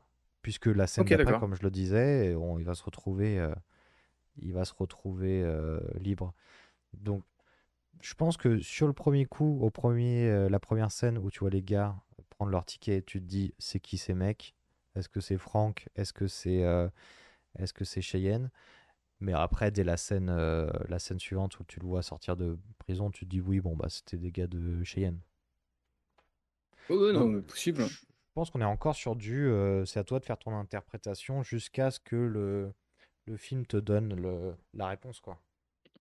Voilà. Mais du coup, euh, à la suite de cette, de cette scène, euh, on va retourner dans le train de Monsieur Morton. Ouais. Et en fait, monsieur, euh, monsieur Morton, il est un peu emmerdé parce que il y a des mecs qui, qui jouent aux cartes. Mhm. Et en fait, il a l'air un peu sous le, sous le Ah, joug il est en galère. ouais, ouais. des, des hommes de Franck, en fait. Il est Oui, plus du oui. tout, au- il est plus du tout aux manettes à ce moment-là. Non, non, c'est clairement Franck qui, qui joue le jeu, là. Enfin, qui, qui manipule. là. Voilà, du coup, il est là en mode genre, bon, bah écoutez, euh, oui, en fait, il est plus aux manettes parce qu'on a oublié une scène où euh, il va humilier Franck euh, entre le moment où il récupère Jill et tout. euh, à un moment, il, il fout un coup en disant genre, bon, c'est bon, c'est moi qui prends les rênes, pardon. Ouais. Mais du coup, euh, à ce moment-là, on a Monsieur Morton qui est dans son train et du coup, qui est le, le prisonnier en fait des hommes de Franck. Et Mhm. euh, en fait, euh, les hommes jouent au poker et lui, il est en mode, est-ce que je peux jouer? S'il vous plaît, Ça a l'air super sympa votre jeu. Donc, euh, les hommes de Franck, ils lui disent, bon, écoute, bon, euh, vas-y, si tu veux jouer, vas-y. Vas-y, vas-y. Et là, du coup, euh, à quel jeu il joue? Bah, au- euh, c'est un petit poker, quoi. Donc, euh, faut, faut... c'est- Comment ça se passe? C'est chacun son tour qui distribue les cartes, il me semble. Bah, c'est Monsieur Morton qui dit bah, Moi, je veux distribuer. Ouais, ouais, du coup, il distribue, donc on lui file le, le paquet de le jeu de cartes. Mais il fait non, non, non, moi j'ai un meilleur jeu de cartes. Et il sort euh, des bonnes liasses de, billets de 100, euh, de 100 dollars qu'il distribue comme ça. Et, euh, et bah, du coup, en fait, concrètement, il achète les hommes de, Franck. Avec cette super, cette super, super punchline encore du, de l'homme de main de Franck qui fait genre Et comment on joue à ce jeu? Monsieur Morton lui Ouais. répond C'est un jeu, il faut juste réfléchir. Genre, Oui, c'est ça, c'est ça, c'est ça. Oui, c'est vrai qu'elle est bonne la punchline aussi. ouais. Non, ça marche très très bien. Et- mais ils sont bien les dialogues, ils sont vraiment bien. Euh, je te propose de retourner après cette scène-là euh, au saloon où a eu lieu le, la, la mise au- en enchère de, du terrain de Jill pour retrouver Frank et Harmonica. Ouais, en fait, euh, bah, on va surtout, on va, on va- en fait, on va retrouver Jill, Franck et Harmonica Exact. dans Mais une Jill, scène euh, euh, de tension. Ouais, ah bah, comme, comme, depuis deux heures de film. Voilà, où euh, Franck, en fait, il, va lui, il lui dit Bon, écoute, c'était très sympa ton truc avec Cheyenne, euh, sauf que moi, je vais te faire une offre qui, ne se refuse pas. T'as acheté le terrain à 5000 dollars, je te propose 5001 dollars. 5001 dollars. Voilà, donc l'harmonica refuse d'une manière euh, très subtile. Euh, Il va boire un verre de whisky et il va demander au barman combien coûte un verre de whisky qui va lui répondre 1 dollar. Ah ouais, Et, du coup, il va prendre le bénéfice et payer le. le comment dire verre. En fait, il va euh, juste prendre ce, ce dollar en fait et payer le verre avec ouais. en disant que la note est pour Franck parce qu'en fait il refuse son offre. Oui, oui, oui, oui. Oui, il refuse complètement. Euh, la scène est très très cool. hein. Vraiment, encore une fois, où Franck est un peu en panique de se dire Putain, c'est qui ce mec C'est qui ce mec il, il veut rien lâcher. Euh, entre-temps, Jill elle a dit Bon, moi, j'en ai plein le cul, je vais me faire couler un bain. Oui, Euh, c'est ça. Et puis euh, on sent que l'harmonica il ziote un peu tout autour parce qu'il Ouais. sent bien venir le coup fourré. Et en fait, on voit des hommes de Franck une première Mhm. fois. Et Mhm. puis quand l'harmonica il les regarde de plus près, bah hum, les hommes de Franck ils ont l'impression qu'ils se barrent un peu. hein. Ouais, Ouais, il se passe des trucs dehors. il Donc, euh, donc il envoie chier euh, Franck. Bah ouais, Franck, il avale son seum, il s'en va. Voilà. Et puis euh, l'harmonica, il monte euh, au premier étage. Franck se casse en fait du saloon. Ouais. Et, et là, quand il sort, il sent que hmm, bah, ces hommes, ils sont postés là où ils devaient être postés en fait. Ouais, ouais, ouais, il y a, il y a une ambiance un peu, euh, un peu étrange et on se retrouve encore dans une scène assez folle de tension où on va avoir, euh, on va voir avancer Harmonica en haut du, dans, au premier étage du salon, on va voir avancer Franck dans la ville, à zioter un peu partout, euh, qu'est-ce qui se passe, euh, il se trame quelque chose avec les gars. Ah oui, en Euh, fait, euh, ces hommes se sont retournés contre lui en fait. Euh, du coup, euh, il va être euh, sauvé par l'harmonica, Ouais. qui va abattre un tireur. Euh, gunfight dans la ville. Gunfight, comme tu disais, tout en tension, très très cool. Genre Ah ouais, de bout en bout, c'est vraiment trop trop cool quoi. Et puis un jeu où Harmonica va faire signe à Franck où sont les gars. Enfin, il y a une espèce de dialogue entre eux sans mots, mais mais au regard, puisque de toute façon ils adorent dans ce film, ils adorent filmer les yeux et et tout se fait au regard. euh, dans une scène vraiment très très chouette, quoi. Vraiment très très Et chouette. puis il y a Ça un, se balade. il y a un vrai délire où Franck il est complètement perdu parce que le gars qui est sa principale menace l'aide tuer Ouais, ses propres hommes qui se sont retournés contre lui. Lui est vraiment au bout du bout du bout de l'enfer là. Il sait plus du tout ce qui est en train de se passer quoi. Ah bah oui, oui, oui. Euh, du coup, il s'en, il s'en sort sans trop. C'était galère, hein, mais il s'en sort quand même. Hmm. Il Ouais, il va se rendre, il va se rendre au train. Ouais. Et là, euh, en fait, il va découvrir au train que euh, au niveau du train, tout le monde est donc le train de Morton, pardon, l'entrepreneur. Mhm. Et en fait, tous ces hommes sont morts Ouais, dans un plan qui est mais genre pixel, qui est incroyable, où en Ah fait bah il va oui, oui, rentrer. En fait, on va avoir un travelling sur l'extérieur et des cadavres en fait avec une vue du train. Et en fait, il va rentrer dans le train. Mhm. Et en fait, on va on va suivre son avancée dans le train depuis l'extérieur sans le voir à l'intérieur du train. Il va passer euh, Ouais, entre les deux wagons ouais, ouais, pour ouais. sortir. Et en fait, euh, tout le monde est mort quoi. Ah, le plan Mais est euh, le ouf. plan est dingue. Le plan est dingue. Le plan est dingue. Euh, moi, j'ai pas vraiment compris qui a tué euh, tous ces gens. Eh bien, ça sera expliqué un peu plus tard dans le film. Hmm, très bien. Alors, Euh, il parce qu'en reste. fait, euh, il va Ouais, surtout se rendre compte que euh, bah, Morton il est mort. c'est ça. Enfin, Morton est Morton, il est en train d'agoniser. Et, euh, et là, il y a un, une espèce de miroir entre euh, les objectifs de Morton et sa mort qui sont vachement intéressants parce qu'en fait, depuis le début, lui, c'est le- l'entrepreneur des chemins de fer qui Mhm. essaye de relier euh, l'Atlantique et le, euh, en chemin de fer, Ouais, ouais, ouais. qui essaye de traverser les États-Unis. Et euh, et le donc l'idée, c'est qu'il est, il est omnibulé par, euh, par, par rejoindre l'océan. Mhm. En fait, dans sa mort, dans son agonie, il va essayer de rejoindre une flaque d'eau. Euh, Oui, J'ai trouvé oui, ça oui, vachement cool. Vachement cool en termes de mise en scène pour sa mort, quoi. Et euh, ouais, le personnage va mourir. Mais on sait pas qui est ces gars-là, on sait pas du tout. Non. Euh, on est aussi perdu que Franck. Mhm.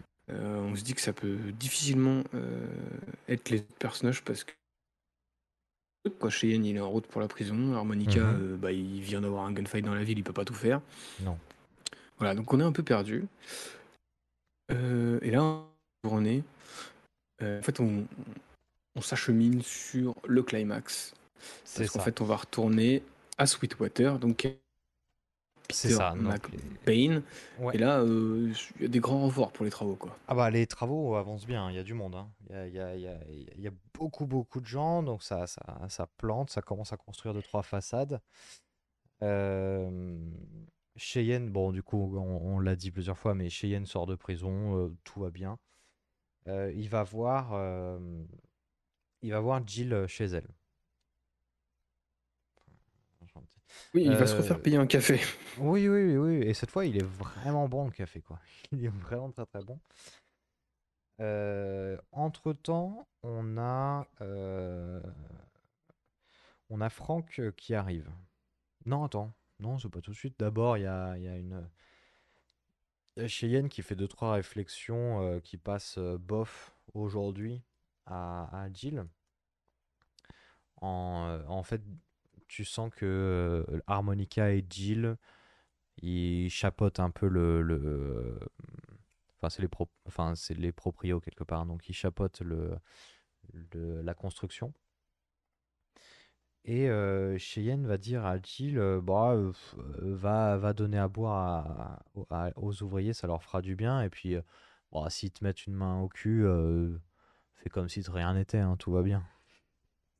Voilà. Au- Aujourd'hui, me fait dire, ah oui, d'accord, oui, c'est un autre. euh, nous sommes en 1969 et euh, c'est ok, quoi. Et Jill, Voilà, elle dit alors que hein, elle dit rien.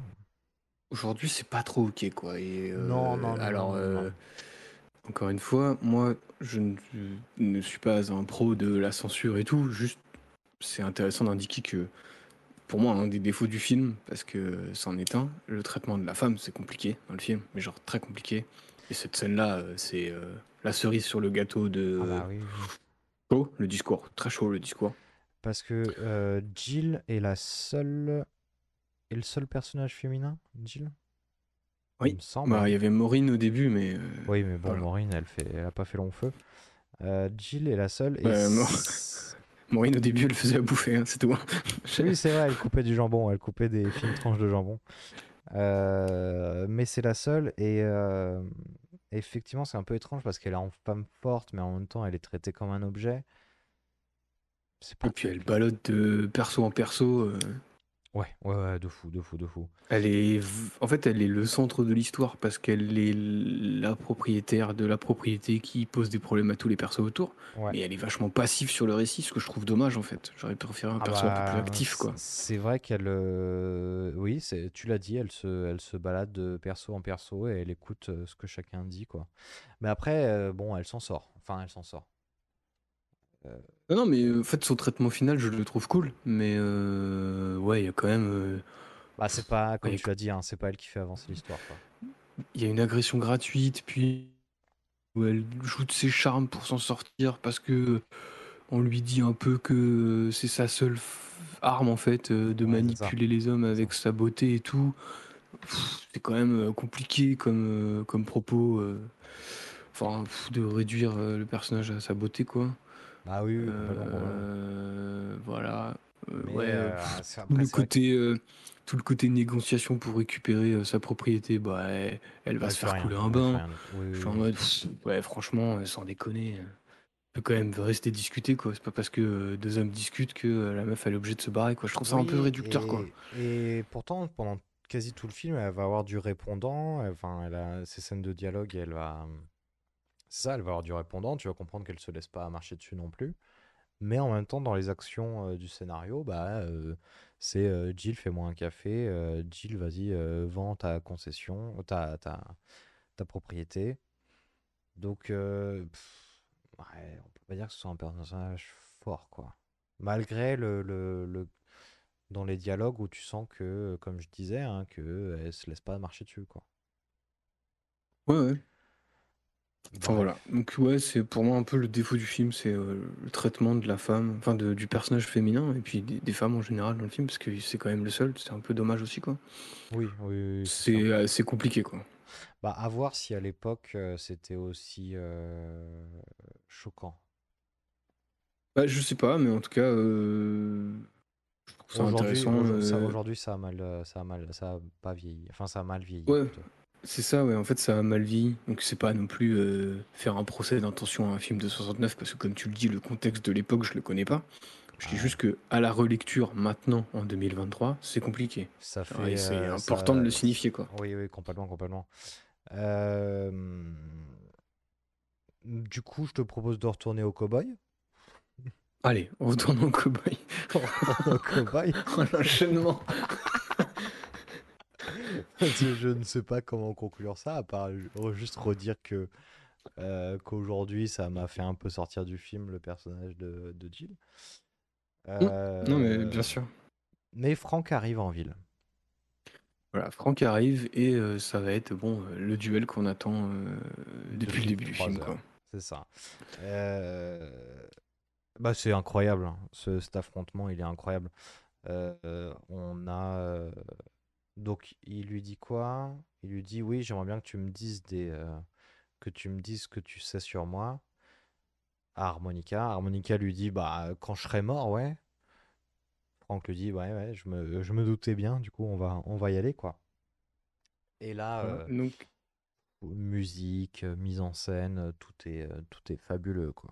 Tout est fabuleux. En termes de musique, en fait, il va mixer les deux thèmes des deux personnages et c'est c'est de la folie, c'est vraiment de la folie quoi. Ennio, euh, Ennio, il était très très fort. Euh, ah, petit fun fact, la musique a été écrite avant le film et je trouve ça trop cool.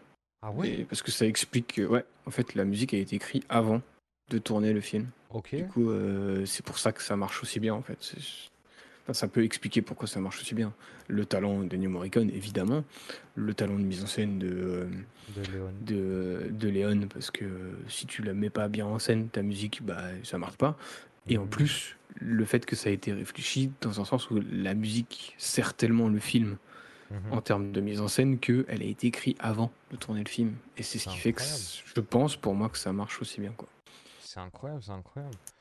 Euh, donc ça va se mettre un peu à l'écart pour se, pour se tirer dessus, mais dans un respect, euh, le, le, classique euh, duel, ça se regarde dans les yeux, ça se jauge sous le soleil.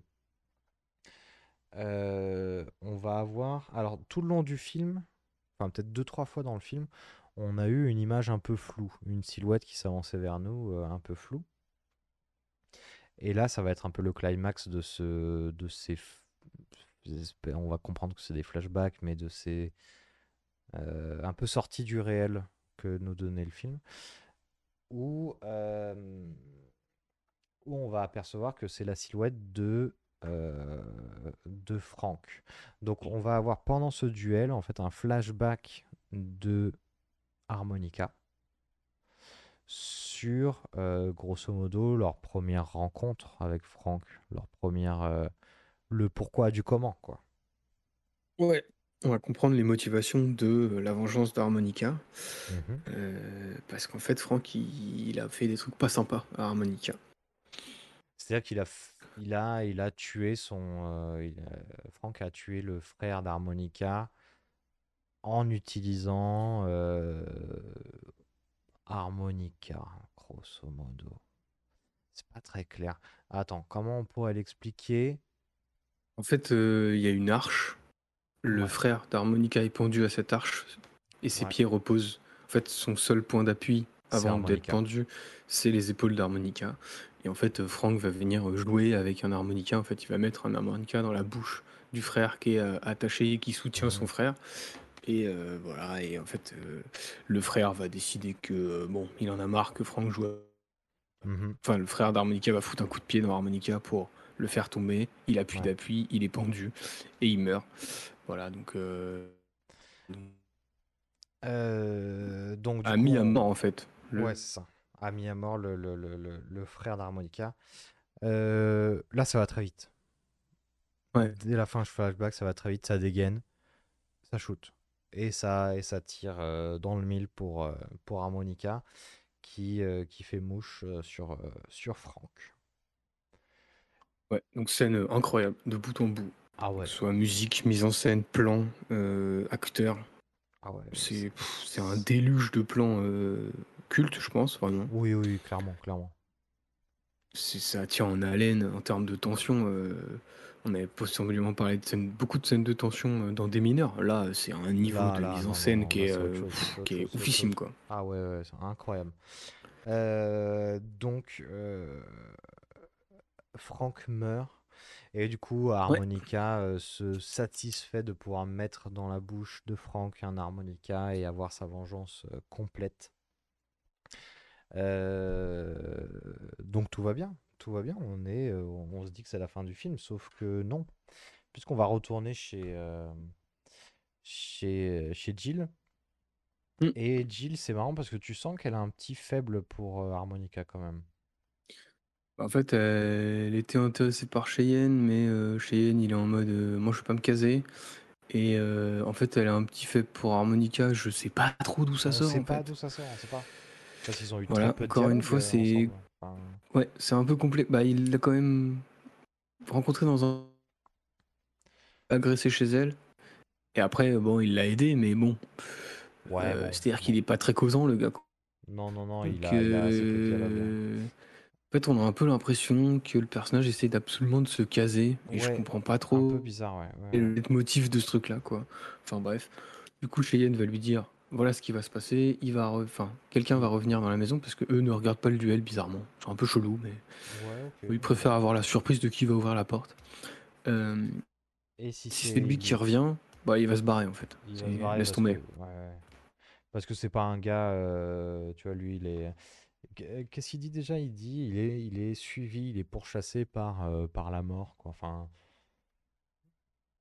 en gros, il, lui fait comprendre que c'est pas c'est pas un mec euh, à se caser quoi. C'est vraiment un gars qui a des qui a des objectifs, qui, a, qui est solitaire. C'est le c'est le Lucky Luke quoi. C'est le lonely cowboy quoi. Et effectivement, euh, l'harmonica va rentrer chez Jill, récupérer ses affaires qu'il avait laissées là je ne sais pas quel moment, et, va dire bon bah je me casse quoi. Je me casse. Tu reviendras peut-être Ouais, peut-être. Je, je m'en les steaks. Peut-être reviendrai peut-être un jour. Donc il se casse. Euh, Cheyenne, il se dit Bah écoute, euh, Moi aussi. je te, je te fous une petite main au cul, puis après je me casse. c'est vrai. Voilà. là, là, vraiment, c'est le pompon, quoi. quelle que soit l'époque, euh, c'est le pompon, quoi. Donc Cheyenne sort. Et en fait, Parce qu'ils sont devenus meilleurs potes en fait. Oui, c'est un peu bizarre, ils se suivent à cheval. Euh, mais Cheyenne tombe de cheval. Tombe de cheval, parce qu'en fait, révélation, Cheyenne est blessé. En fait, c'est lui qui a abattu tous les mecs de Frank et Morton euh, dans le train. Euh, on ne sait pas trop comment il a fait pour tomber sur eux, mais il est tombé sur eux et il les a tous abattus. Sauf qu'en fait, Morton lui a tiré dessus dans le ventre. Euh, et du coup, blessure qui, qui, a mis beaucoup de temps avant d'être fatale et qui est très douloureuse. Et, et donc, donc du coup,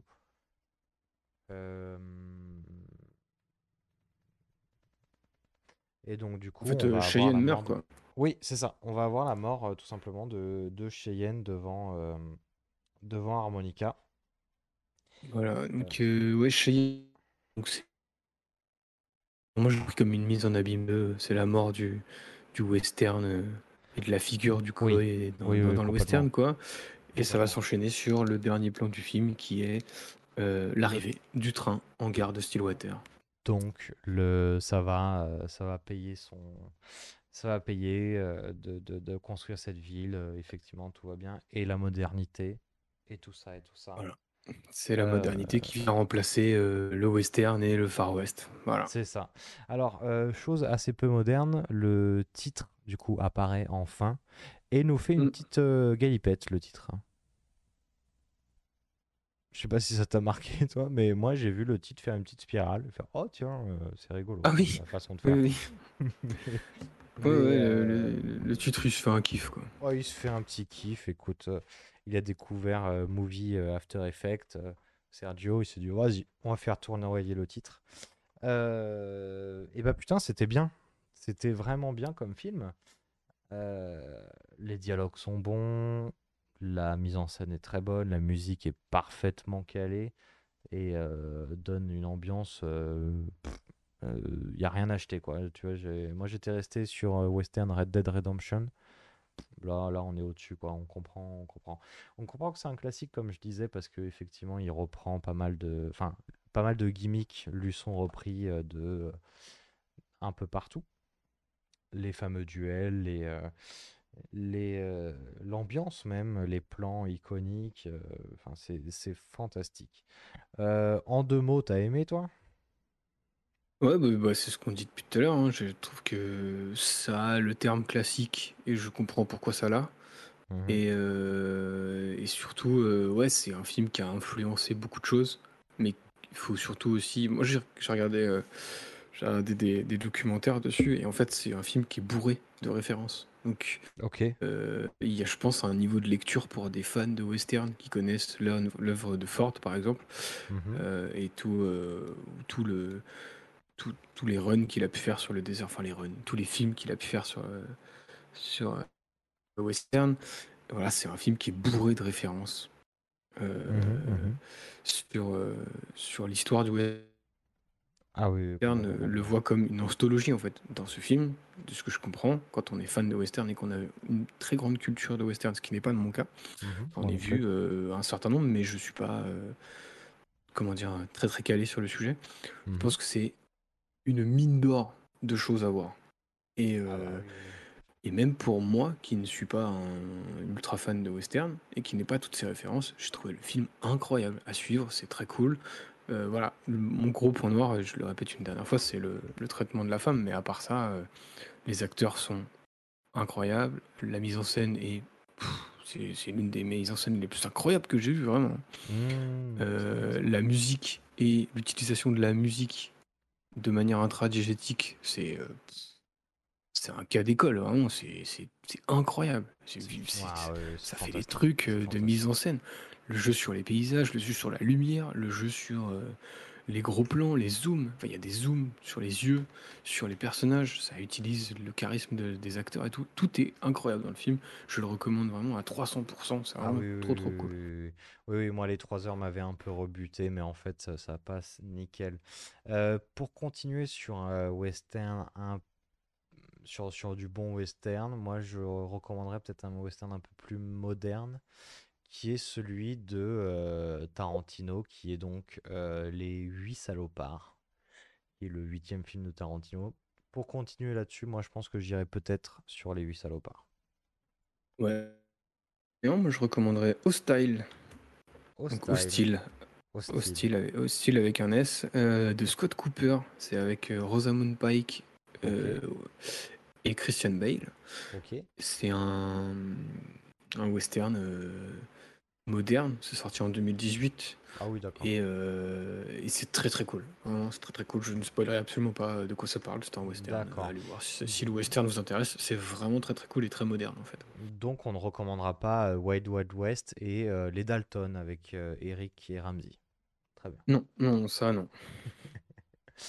Et bah, eh bah, c'était un super film. Je te propose, avant de passer aux actus de Benoît, de tourner la roue pour voir le film de la semaine prochaine. Oui, alors qu'est-ce qu'on a ajouté cette semaine, monsieur Mathias? Eh ben, on a ajouté euh, Lady Bird. Oui, on a ajouté Ouais. Lady Bird de Greta Gerwig. Effectivement. Alors, on tourne la roue. C'est parti. Clou, clou, clou, clou, Ah, clou, clou, clou. J'ai pas le clac clac clac cette semaine. Ah, clac, clac, clac, clac, clac. Comment ça, t'as pas le clac, clac, clac? Bah je ne sais pas, il y a pas de clac clac clac. Ah bon? La roue est cassée C'est pété? C'est pété, c'est pété. Par Ah, contre, il faut que ça arrête un jour roue. Ah, ça, ça donne mal au crâne. hein. Et le film sera libre et assoupi. Libre et assoupi. Alors, qu'est-ce que c'est libre et assoupi? Libre Alors c'est un assoupi. film français C'est pas vrai. euh, Benjamin réalisé Gage. par Benjamin Gage, Gage, Gage, Gage, Gage. Charlotte Lebon, Félix Moati et euh, euh, Baptiste Le Caplin. Et moi, on m'a Le dit du grand bien. Donc euh, Ah ouais. j'ai assez hâte de découvrir ça. On m'a dit que c'était très cool et très good vibes. Ok, sorti en 2014. D'accord, une comédie. Bah, let's go. Écoute, ça fait plaisir. Oh là là, ça dure une heure et demie. Putain, ça, ça, fait- ça, ça régale, ça. Écoute, une heure et demie. Eh Ah ben, bah, c'est déjà un super film. Pas besoin de tourner le Ah podcast. non, non, c'est bon, c'est bon, parce que après Indiana Jones, euh, Matrix et, et les films de 3 heures, là, putain, ça fait plaisir. Euh, ok, bon, bah ça, ce sera pour la semaine prochaine. Mais du coup, on va rester encore un petit peu ensemble pour euh, quelques actus cinéma. Ouais, bien sûr. Euh, alors, je vais commencer par, euh, je vais commencer par la bande-annonce d'un- du nouveau film Hercule Poirot. Euh, donc, il y a une saga de films Hercule Poirot qui sont euh, euh, réalisés par Kenneth Branagh. Ah oui, ok. oui. Il y a eu Le Crime de l'Orient Express et il y a eu Mort sur le Nil. Ok. Et là, c'est le troisième. Donc, le film Et- s'intitule Mystère à Venise. Mystère à venir. Donc en fait, il est parti pour faire que ça, Hercule, Hercule Kenneth Branagh? Non, il avait fait autre chose. Il avait fait Dublin, je crois. C'était non, c'était peut-être pas Dublin. Belfast, pardon. peut-être plutôt. Belfast, exactement. Ok. Euh, non, non, il fait d'autres choses, mais ouais, il, il y a ça. Alors, les deux premiers étaient vraiment euh, des woodonites, euh, tout ce qu'il y a de plus basique. Celui-là a l'air d'être un peu tourné en mode horreur. La bande c'est assez sympa. J'ai bien Ok, kiffé. Ok. Les deux premiers, le premier, je le trouve pas terrible. Le deuxième, je le trouve sympathique, sans plus. Donc, euh, voilà, Ouais, pourquoi pas. Ça sort le 15 septembre 2023. Et bah au top. C'est vrai que j'ai pas trop kiffé le premier, j'ai pas vu le deuxième du coup, mais euh, pourquoi pas. S'il y a un mood un peu euh, angoissant, pourquoi pas. Euh, je vais continuer avec l'annonce de deux films d'animation. Mhm. DC Studio, donc les super-héros, en 2024, avec un film d'animation Watchmen et un film d'animation qui s'appellera Justice League Crisis on Infinite Earth. Voilà, les deux Alors. films ont été annoncés Ok. l'année prochaine. Donc Watchmen, euh, ok, très bien. Très bien, très bien. Voilà, des, ça peut être sympathique à voir en termes d'animation. voilà, voilà. Pourquoi pas, pourquoi pas. Cette semaine, c'était le début du tournage pour le film Le Comte de Monte Cristo. Ah oui. donc c'est un film de Mathieu Delaporte avec Pierre Ninet entre autres dans le rôle titre. C'est une adaptation de l'œuvre d'Alexandre Dumas. Donc Oui, Pathé oui, oui. continue dans les adaptations de Dumas après Les Trois Mousquetaires. Exact. Voilà. Donc le Comte de Monte Cristo, la sortie est prévue pour le 11 décembre 2024. Donc c'est dans plus d'un Ah an oui, maintenant. on a le temps, on a le temps. Ok, ok. Voilà, on va continuer film français. Allez. Euh, avec une petite info, euh, comment dire, euh, un peu buzz marketing, un peu rigolote. La semaine prochaine, le 2 août, c'est la sortie du film Yannick de Quentin Mmh. Dupieux. Et il s'avère, le marketing, si vous avez la chance de vous appeler Yannick euh, et que vous voulez aller voir le film pendant la première semaine, eh bien ce sera gratuit. C'est gratuit Alors, pour vous, effectivement, ouais. C'est gratuit pour tous les Yannick pendant la première semaine d'exploitation. Donc euh, si vous appelez, si vous avez la chance de vous appeler Yannick, il faut remplir un petit formulaire, je crois. Donc faut, euh, vous pouvez trouver ça sur les Oh, sites, euh, d'Actu Ciné. tu présentes pas juste ta pièce d'identité euh, au ciné? Mais je suis pas sûr parce que tu vois pour les trucs comme Kit Paté qui ont plus de caisse, bah, je sais pas trop. Donc je pense que pour certains cas, Ah, faut oui. peut-être mieux euh, aller voir le formulaire pour être sûr que tout se passe bien et que vous vous fassiez paniquer quoi. Ouais, sinon vous allez dans des ciné indés et puis on vous parlez à des humains, quoi, je sais pas. Voilà. Vous Ouais. pouvez aussi faire ça, c'est même une meilleure idée. Oui. J'avoue, j'aurais peut-être dû commencer par ça. Ok, et bah au top, du coup, euh, film de une heure, je crois. Je crois que j'avais vu ça. Ah Plus ouais? ça va, plus ça va, plus ils sont courts les films euh, de Dupieux. Moi, 1 h Dupieux, ça me 07 chauffe. Hein. 1 h Je... 07 Moi, ça me vrai? chauffe de ouf, euh, Dupieux. hein. Ah, il y a Yannick là, ça me chauffe un peu quand Bah même. peut-être qu'on ira se le faire, puisque moi le dernier Dupieux euh, que j'ai vu c'était euh, Mandibule, que j'ai pas kiffé plus que ça. Euh, Bah, faudra voir. Moi, j'avoue que le mettre dans la roue, pourquoi pas. et bah écoute, euh, peut-être qu'on le mettra dans la roue ou pas, hein, ça se trouve juste on se dit bah on va le voir, du coup on va le voir, et puis euh, nique la roue de temps en temps quoi. Ah oui, carrément, on peut aussi faire ça. Mais je crois que dans la roue il y a Euh, Incroyable mais vrai il me semble. Oui, il y a un autre Dupieux dans la roue. Et bah nickel. Euh, Qu'est-ce que j'ai? J'ai une euh, dernière annonce de film. Ok. Oui, c'est euh, alors bon là c'est un peu une annonce euh, qui m'a fait rire. On est un Ah. peu sur les annonces du type Le Loup-garou tire ce lieu. Ok. On apprend que Sami Nasseri va réaliser son premier film, Ok. donc il revient sur le devant de la scène.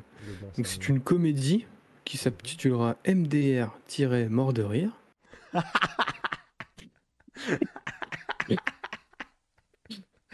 Et alors, Ok. De quoi ça parle? alors, je n'en ai aucune idée de quoi ça parle. Par contre, je peux te dire que le casting, il envoie du lourd. Euh, dans le casting, on va avoir Chantal Latsou, Victoria Abril, mais aussi Jean-Marie Bigard. voilà, donc ça a l'air. Enfin, faut pas juger avant que ça sorte. non, non, non, non, bien sûr tout. que non, bien sûr que non. Attends, j'ai un synopsis. Euh, un riche Ah, propriétaire, un riche propriétaire est jalousé de tous. Sa femme le trompe, on veut lui voler son magot, il- et il est enterré vivant. Il monte au ciel et il redescend. Il fait donc une expérience de mort imminente et il revient régler ses comptes. Ok. Bah, oh là go. là. hein. Let's go. Ça sort quand ça? Ah, on n'a pas de date encore. Non, pas de date. Le projet est long. Aïe, aïe, aïe, C'est aïe. ok.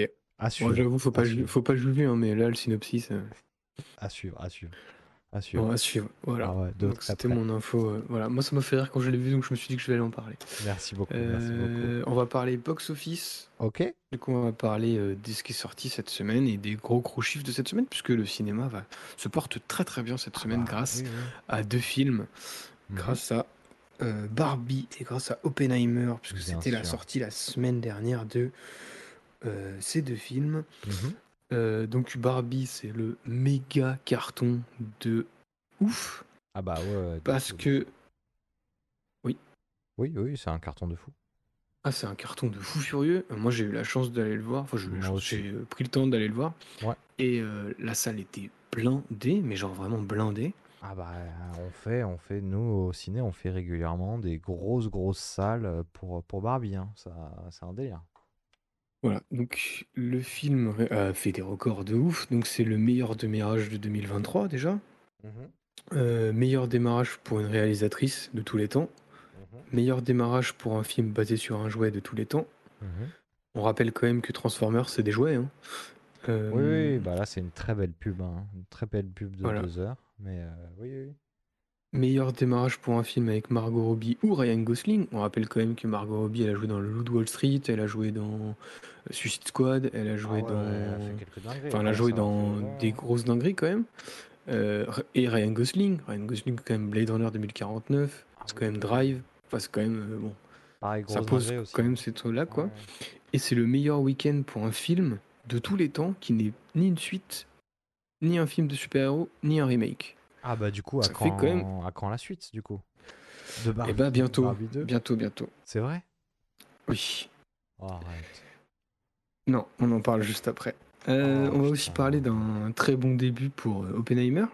Mhm. Donc Barbie, c'est déjà plus de 500 millions, direct. Ouais, ouais. Donc euh, c'est largement rentabilisé. Warner se frotte les mains, Mattel se frotte les mains. Warner, ça va être l'un de leurs plus gros succès ever.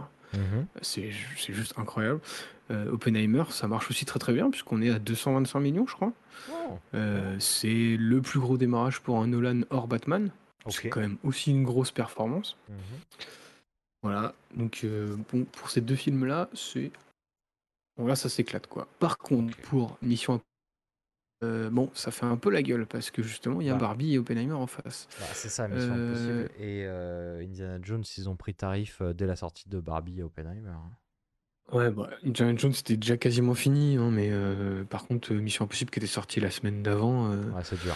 voilà, ils, ils la prennent de plein fouet parce que là, cette, ce mois-ci, ils ont seulement récolté. Merde, ils ont seulement récolté euh, 20 millions, dans, 20 millions en une semaine. Ça Mhm. fait une chute de 65%. Ouais, pour Donc c'est un, quand même- pour un Mission Impossible, c'est dur. hein. assez énorme quoi ouais pour un Mission Impossible qui était comme on le disait la semaine dernière pas un pas déjà pas le succès Pas le quoi? T'as coupé. ah pardon je disais c'était quand même pas le succès enfin les, les chiffres étaient plus bas que ce qu'espérait ce Ouais, qu'espérait ouais. le studio Ouais, donc, euh, donc là, euh, C'est dur. là, pour Mission Impossible C'est dur, Voilà. c'est dur. et du coup euh, on parlait de euh, ma- enfin de Barbie Mhm. tu l'as vu le film? J'ai vu le film et euh, j'ai grosso modo euh, plutôt aimé. J'ai plutôt kiffé. ouais. Ouais, bah pareil, voilà. C'est plutôt bien, c'est plutôt très intéressant et C'était euh, très je trouve que chouette, Greta il y a beaucoup de talent. Ah Et, oui, euh, oui, ça, il n'y a aucun doute lui- là-dessus. Et, et même. Margot Robbie, je la trouve vraiment très très douée. Quoi. Ah oui, Ah, c'est incroyable. Ah ouais, là, c'est cool parce qu'elle fait une autre palette de. Moi, la dernière fois que je l'avais vue, je crois que c'était Suicide Squad, où elle jouait juste euh, You You, je suis fou, je suis folle. Et là, euh, ouais, il y a de, y a de l'émotion, quoi. Ça, ça joue, euh, ça, ça joue fort, ça joue bien. Ouais. Même si. euh, Mais tous- les acteurs sont très bons dans le film, je trouve. Ouais, il y a Gosling qui m'a un peu moins convaincu, j'avoue. Mais parce que Ah, je Go- chipote comme un connard, mais, mais il est très bon. Parce que le personnage Moi, de- était trop monolithique, peut-être, mais, Ah oui, mais c'est le personnage qui veut ça. voilà. Mais euh, en tout cas, euh, ouais, euh, c'est plutôt. euh, moi, je, le recommanderais plutôt, c'est plutôt cool. Ouais, ouais, Franchement. carrément, carrément, carrément. Euh, voilà. Et euh, du coup, bah, t'en reprendras bien un peu. Ah, Du coup, ça annonce euh, que ça commence déjà euh, une pléthore de suite à Barbie. J'ai bien dit une pléthore. putain, mais non. Ok. Voilà, euh, ça parle d'un potentiel film solo sur Ken. Oh Euh, non, putain, mais pour- ça peut pas voilà. rester juste un one shot et bien comme ça, et euh, on est obligé d'en faire 15 milliards derrière, quoi. C'est un délire. Bah écoute, ça a l'air d'être parti là-dessus. Je trouve ça un peu relou. Moi j'espère que Greta Gerwig elle dira non, que Margot Ouais. Robbie elle dira non, Ouais. et qu'ils resteront sur un film qui est genre une. En fait, si ça reste comme ça, c'est un, un, un bon film quoi. Ça. t'en fais une saga, euh, pff, ça... déjà qu'il y a un petit côté pub compliqué dans le film, alors si Ah t'en bah fais une saga, oui, euh, voilà, une ça me gaffe. Ouais, non, non, non, moi, c'est- moi je. Ouais, chaque... ouais non, non, non. Ça m'intéresse pas. C'est une autre news de la semaine. Mattel, on parlait déjà qu'ils réfléchissaient à Oui. faire 45 projets. Euh, Oui, oui, à faire le Knows the Movie. Oui, là par contre en production, bah, c'est 14 films qui sont vraiment partis en développement. Ah, bien sûr. Euh, avec les prochains, c'est euh, un film Polly Pocket et le film Hot Wheels par J.J. Abrams. Euh, vous pouvez retrouver euh, la liste complète. Il y a, ouais, comme tu disais, le film Uno, le film euh, Magic 8 Balls. Donc c'est la petite balle de, de, Ouais, ouais, que tu de secoues, billard tu secoues que tu secoues. elle te enfin, dit oui, bref. elle te dit non, ouais. Putain, mais. Voilà, il y a, il y a Rock, euh, Roxem, là, c'est l'espèce de deux robots qui se tapent dessus. Euh, non, mais ça, j'ai appris. déborde, putain. Et ok, Mais attends, mais attends, mais, ah, assis-toi, j'ai appris que euh, associé à ce projet, ni plus ni moins que Baboulinet. Oh non Trop bien, ok. Est-ce qu'il va être le bonhomme bleu ou le bonhomme rouge? Ça, je sais pas. En tout cas, il est associé au projet. Et euh, Ok. non, le seul qui m'intéresse un peu, parce que je suis un peu fan du gars, c'est le Barnet de Daniel Kaluuya à la réalisation. Mhm. Je suis en mode, Ah ouais? oh, moi j'aime bien Daniel Kaluuya. Attends, il réalise euh, Ouais, mais on l'a Euh, déjà vu réaliser ou pas, euh, Caillou là Non, justement, c'est- moi ça c'est pas Barnet qui m'intéresse, c'est plus euh, le côté euh, Daniel Kaluuya qui réalise qui m'intéresse dans le projet. D'accord. Mais attends, c'est un truc. euh, C'est un truc. C'est un film euh, Mattel qui va réaliser? Ouais, ouais, c'est un film Mattel. Parce que Ok. le truc Barnet là, c'est une espèce de dinosaure euh, rose là, c'est euh, c'est un truc Mattel. ouais. Ouais, ok, j'ai pas la ref de ça, mais d'accord. Moi non plus. Mais euh, moi, je te parle juste euh, ouais, en termes de. Moi, c'est plus voir Daniel Kaluuya à la réalisation qui m'intéresse. Parce grave. que c'est quand même un mec un peu de l'école Jordan Peele. Ah ouais, donc il y a moyen Et, que euh, Et Jordan quand Peele, on fais- aime, on aime, on aime. quand tu fais. euh, Kiff Jordan Peele. Ah ouais, ouais. Tu fais euh, des films avec Jordan Peele, je pense que tu as quand même Oui, t'as skill. côtoyé Ouais, un bonhomme qui sait faire. ouais. Et tu peux quand même récupérer deux trois skills qui peuvent être intéressants pour démarrer une carrière de réalisation. quoi. Ah, clairement, clairement. Voilà. Bon, bah ok, à surveiller donc euh, Barnet avec euh, Voilà. Et euh, deux, deux, deux, deux- deux gros euh, points. Mhm. Euh, pas trop de temps non plus, mais on va parler de. Il y a eu l'annonce de, des, des films en compétition pour la Mostra de Venise. Donc c'est la 80e édition. C'est le Festival international du film de Venise qui se tiendra du 30 août au 9 septembre. Ok. Alors nous, on va s'intéresser à Pas mal de films qui ont été annoncés. Et nous on va plutôt se permettre avec deux tickets s'il vous plaît d'éviter les polémiques parce que ça nous intéresse pas trop donc on va même pas nommer les tocards Non, non, euh, qui créent la polémique actuellement. On s'en fout. Parlons de euh, films, s'il vous plaît, monsieur Benoît. Voilà donc voilà, il y a une polémique euh, elle est légitime parce que on a des tocards violents euh, sur des tapis rouges. C'est bon stop. Arrêtez de donner de la visibilité à ces oui, mecs là oui, ça on gagnera du temps. voilà. donner de la visibilité aux autres c'est-à-dire à euh, Bradley Cooper qui présentera son film qui est un biopic sur Leonard compositeur de musique. Ok. Euh, on va la présentation de prix. Ah, Voilà. be- Monsieur Benoît, votre clé 4G ne veut pas que vous nous présentiez ce festival, visiblement. Allô? Allô? Oui Je suis de retour ou pas? Oh Oui, t'es de retour. Donc, Merci. euh, donne-nous les films, donne-nous les films, s'il te plaît. Euh, tu disais euh, Bradley Cooper qui présente un biopic sur quoi? Leonard Bernstein, qui est un compositeur de musique. Très bien, écoute, un film musical, ça fait plaisir. Voilà. Euh, il va y avoir aussi Priscilla de Sofia Coppola. Sur la chanteuse Euh, film- française Priscilla? Alors, pas exactement, c'est plus sur l'épouse d'Elvis Presley. Je vois que Ah. t'es déçu. J'ai été aussi très déçu quand j'ai été chercher l'info. Ah, Moi, je voulais la tchouk tchouk musique, putain. Ok. Ouais, bah, voilà, moi j'étais plus là-dessus. Je me suis dit, putain, c'est pas possible. En plus, euh, c'était parfait, Sofia Coppola. euh, parce Bah oui. que, bon. Bon, Mais très non. bien. Ok, bah écoute, Priscilla, alors, allons Voilà. Donc, Mhm. euh, qu'est-ce qu'on va avoir d'autre? Euh, On va avoir le Ferrari de Michael Mann qui sera proposé. Ah, ok. On va avoir le Dali de Quentin Dupieux. Donc là, je, je passe un peu parce que c'est des films dont on a déjà parlé. Oui, oui, vas-y, vas-y. Dans deux tickets, s'il vous plaît. Par contre, il y a le nouveau film de Wes Anderson. Putain, il sort déjà un nouveau film. Mais attends, mais il n'y Euh, a pas euh, Asteroid City qui est sorti genre la semaine dernière? Bah, c'est sorti il y a un mois, un mois et demi, je crois, mais euh. Ça n'a pas très bien marché, Asteroid City. hein. Non, non, non, je crois que ça y est, les gens ont compris euh, le délire symétrie et pastel, je crois. Ça y est. Euh, moi, je le trouvais sympa, euh, Asteroid Ah ouais, City. hein, attention. Ah, ok, Bah, ok, ok, ok. Bon, c'était c'était du Wes Anderson, mais, euh, mais c'était pas mal. D'accord. Euh, et du coup, là, ce film. Bon, non, mais t'as le droit d'avoir ton avis, hein, Mathias, heureusement. Euh. Je suis pas totalement en désaccord avec ce que tu dis. euh, la recette, euh, va falloir la changer un peu, sinon. Oui, un parce que là, on m'explique que. Oui, mais là, il a compris la profondeur. Oui, c'est très bien, mais euh, les, les couleurs dégueulent toujours. hein. Je- J'ai bien aimé, j'ai compris. Genre, voilà. Euh, Du coup, donc, son nouveau film, ce sera Ouais. The Wonderful Story of Henry Sugar. très bien. C'est avec Dev Patel, Ralph Fiennes, Benedict Cumberbatch, Ben Ouais, Kingsley, ouais. Rupert Friend. Voilà, donc euh, encore, une, Encore un, casting. casting. euh, Attends, attends, 278 000 attends, étoiles. attends, attends, attends, attends, attends. On est sur du court métrage là. hein. Ça va sortir Oui, sur oui. Netflix et on est sur du court métrage de 37 minutes. Ah, c'est Netflix, je l'avais pas par contre. Ah, Ah eh oui, ben, effectivement, c'est un film Netflix. Ah, donc c'est un court métrage qui durera 37 minutes. J'allais y arriver juste après, euh, qui sera diffusé sur Netflix. Du coup, oui, j'aurais pas dû dire film, j'aurais dû dire court métrage. Non, c'est pas C'est juste que euh, la fiche Wikipédia associée à ça estampille film. Du coup, je ne sais pas à quel moment démarre le Ouais. court métrage, tu vois. Eh ben, en vrai, c'est une vraie question. Ça, à partir de quand, euh, de quelle durée un court métrage est un court métrage Puisqu'il y a des courts métrages d'une heure, il me semble.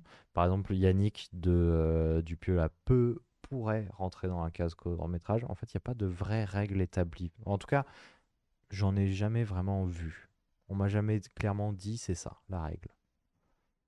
Donc on Et peut- bien alors, du coup, disons court métrage. Donc il y a un court métrage de Wes Anderson. Il a quand même des castings 800 étoiles pour un court métrage, c'est quand même hallucinant. Euh, je- non, non pas que les courts métrages, c'est pas bien, attention, c'est pas du tout ce Ah que non, j'essaye de dire.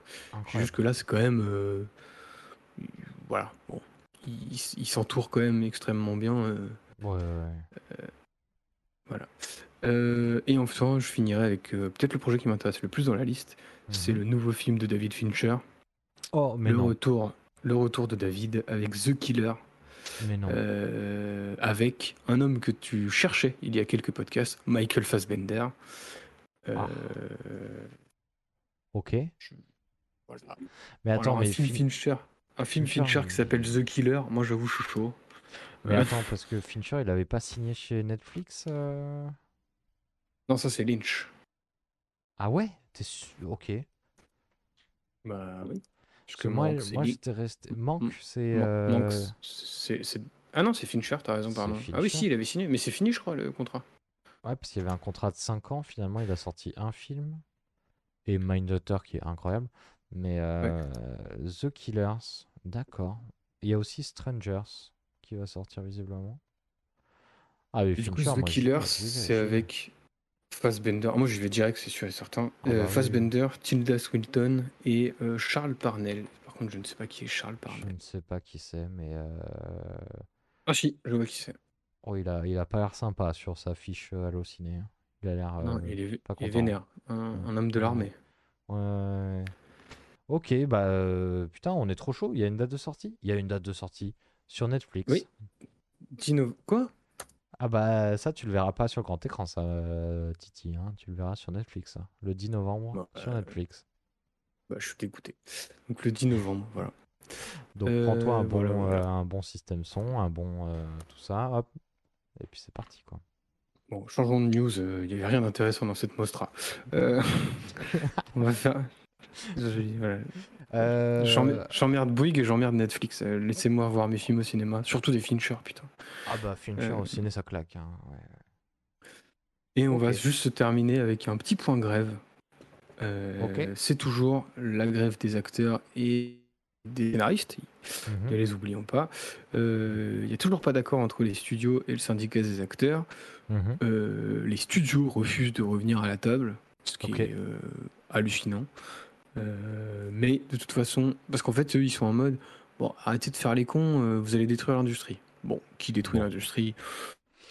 Ouais, ça, se, Écoutez, ça se questionne euh, Est-ce que vraiment voilà. c'est. Hein, ouais, bon, je- Hein. Réfléchissez, réfléchissez les gogoles, parce que là, on apprend qu'il y a des postes à. euh, il y a des postes à, à 200K par an euh, pour euh, des postes dans l'IA. Bon, bah voilà, pourquoi il y a grève, enculé. Genre, pardon, pardon.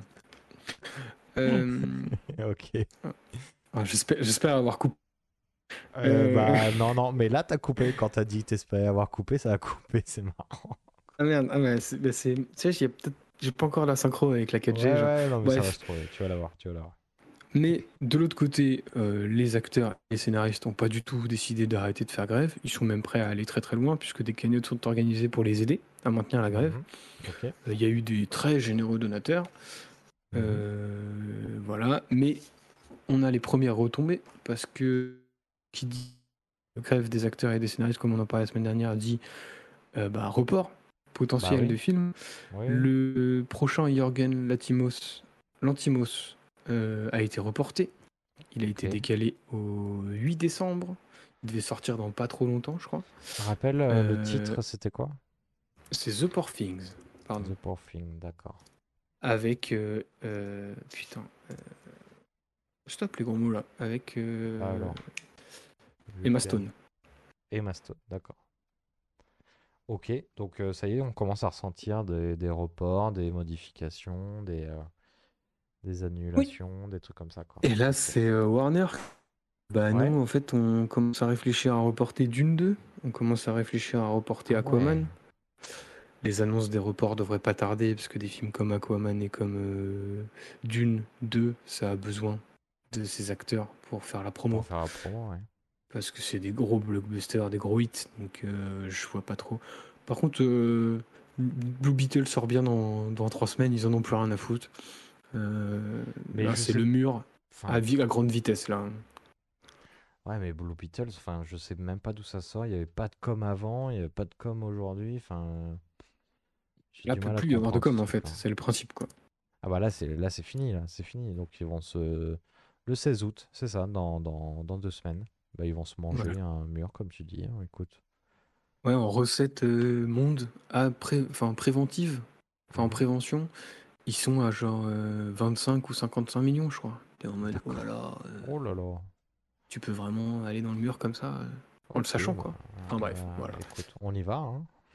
Après, bon, si, si, euh, si Warner peut se prendre un petit taquet euh, parce qu'ils veulent pas discuter à la table, moi ça me va. Ah bah c'est très bien. n'hésitez surtout pas. De toute façon, moi, Blue Beetle, euh, je m'en prends. Enfin, Après Warner, là ça. ils ont là ils ont eu euh, Barbie hein, qui, qui font le boulot. hein. Oui, oui, bon, boulot, bah, donc, euh, on peut pas tout avoir. hein. donc, ils peuvent se permettre de se manger un, un mur, je pense. Bah, ils ont pris The Flash avant quand même. hein. Ah putain oui. ah oui, ça va peut-être pas faire toute leur année Barbie. Hein, faut... Ouais, Ok, Barbie, il va falloir engranger pour rattraper The Ah Flash. hein. ouais, va falloir en faire. Ok, ok, très bien, très bien. Et voilà, c'est tout pour moi. Euh, J'ai pris un peu de temps pour les news cette semaine, mais il y avait Bon, quand même mais pas c'est mal de parfait. trucs C'est malgré la parfait. grève. Quoi. Non, non, c'est parfait, c'est parfait. Merci beaucoup, monsieur Benoît, pour euh, vos news qui sont encore euh, très enrichissantes et qui nous ont fait euh, savoir un peu plus sur le monde du cinéma et du cinéma. Euh, écoute, du coup, nous, on se retrouve la semaine prochaine pour parler de euh, le film que j'ai plus en tête. Libre et assoupi. Libre et assoupi, merci beaucoup. Euh, merci beaucoup et à la semaine prochaine. Oui, carrément. Ciao. Salut. Peut-être irez-vous ici, sur la route des burgers. Et voilà le super famous bacon burger. La taille, c'est huge Ah ouais Tu parles anglais toi maintenant Ici commence l'Amérique.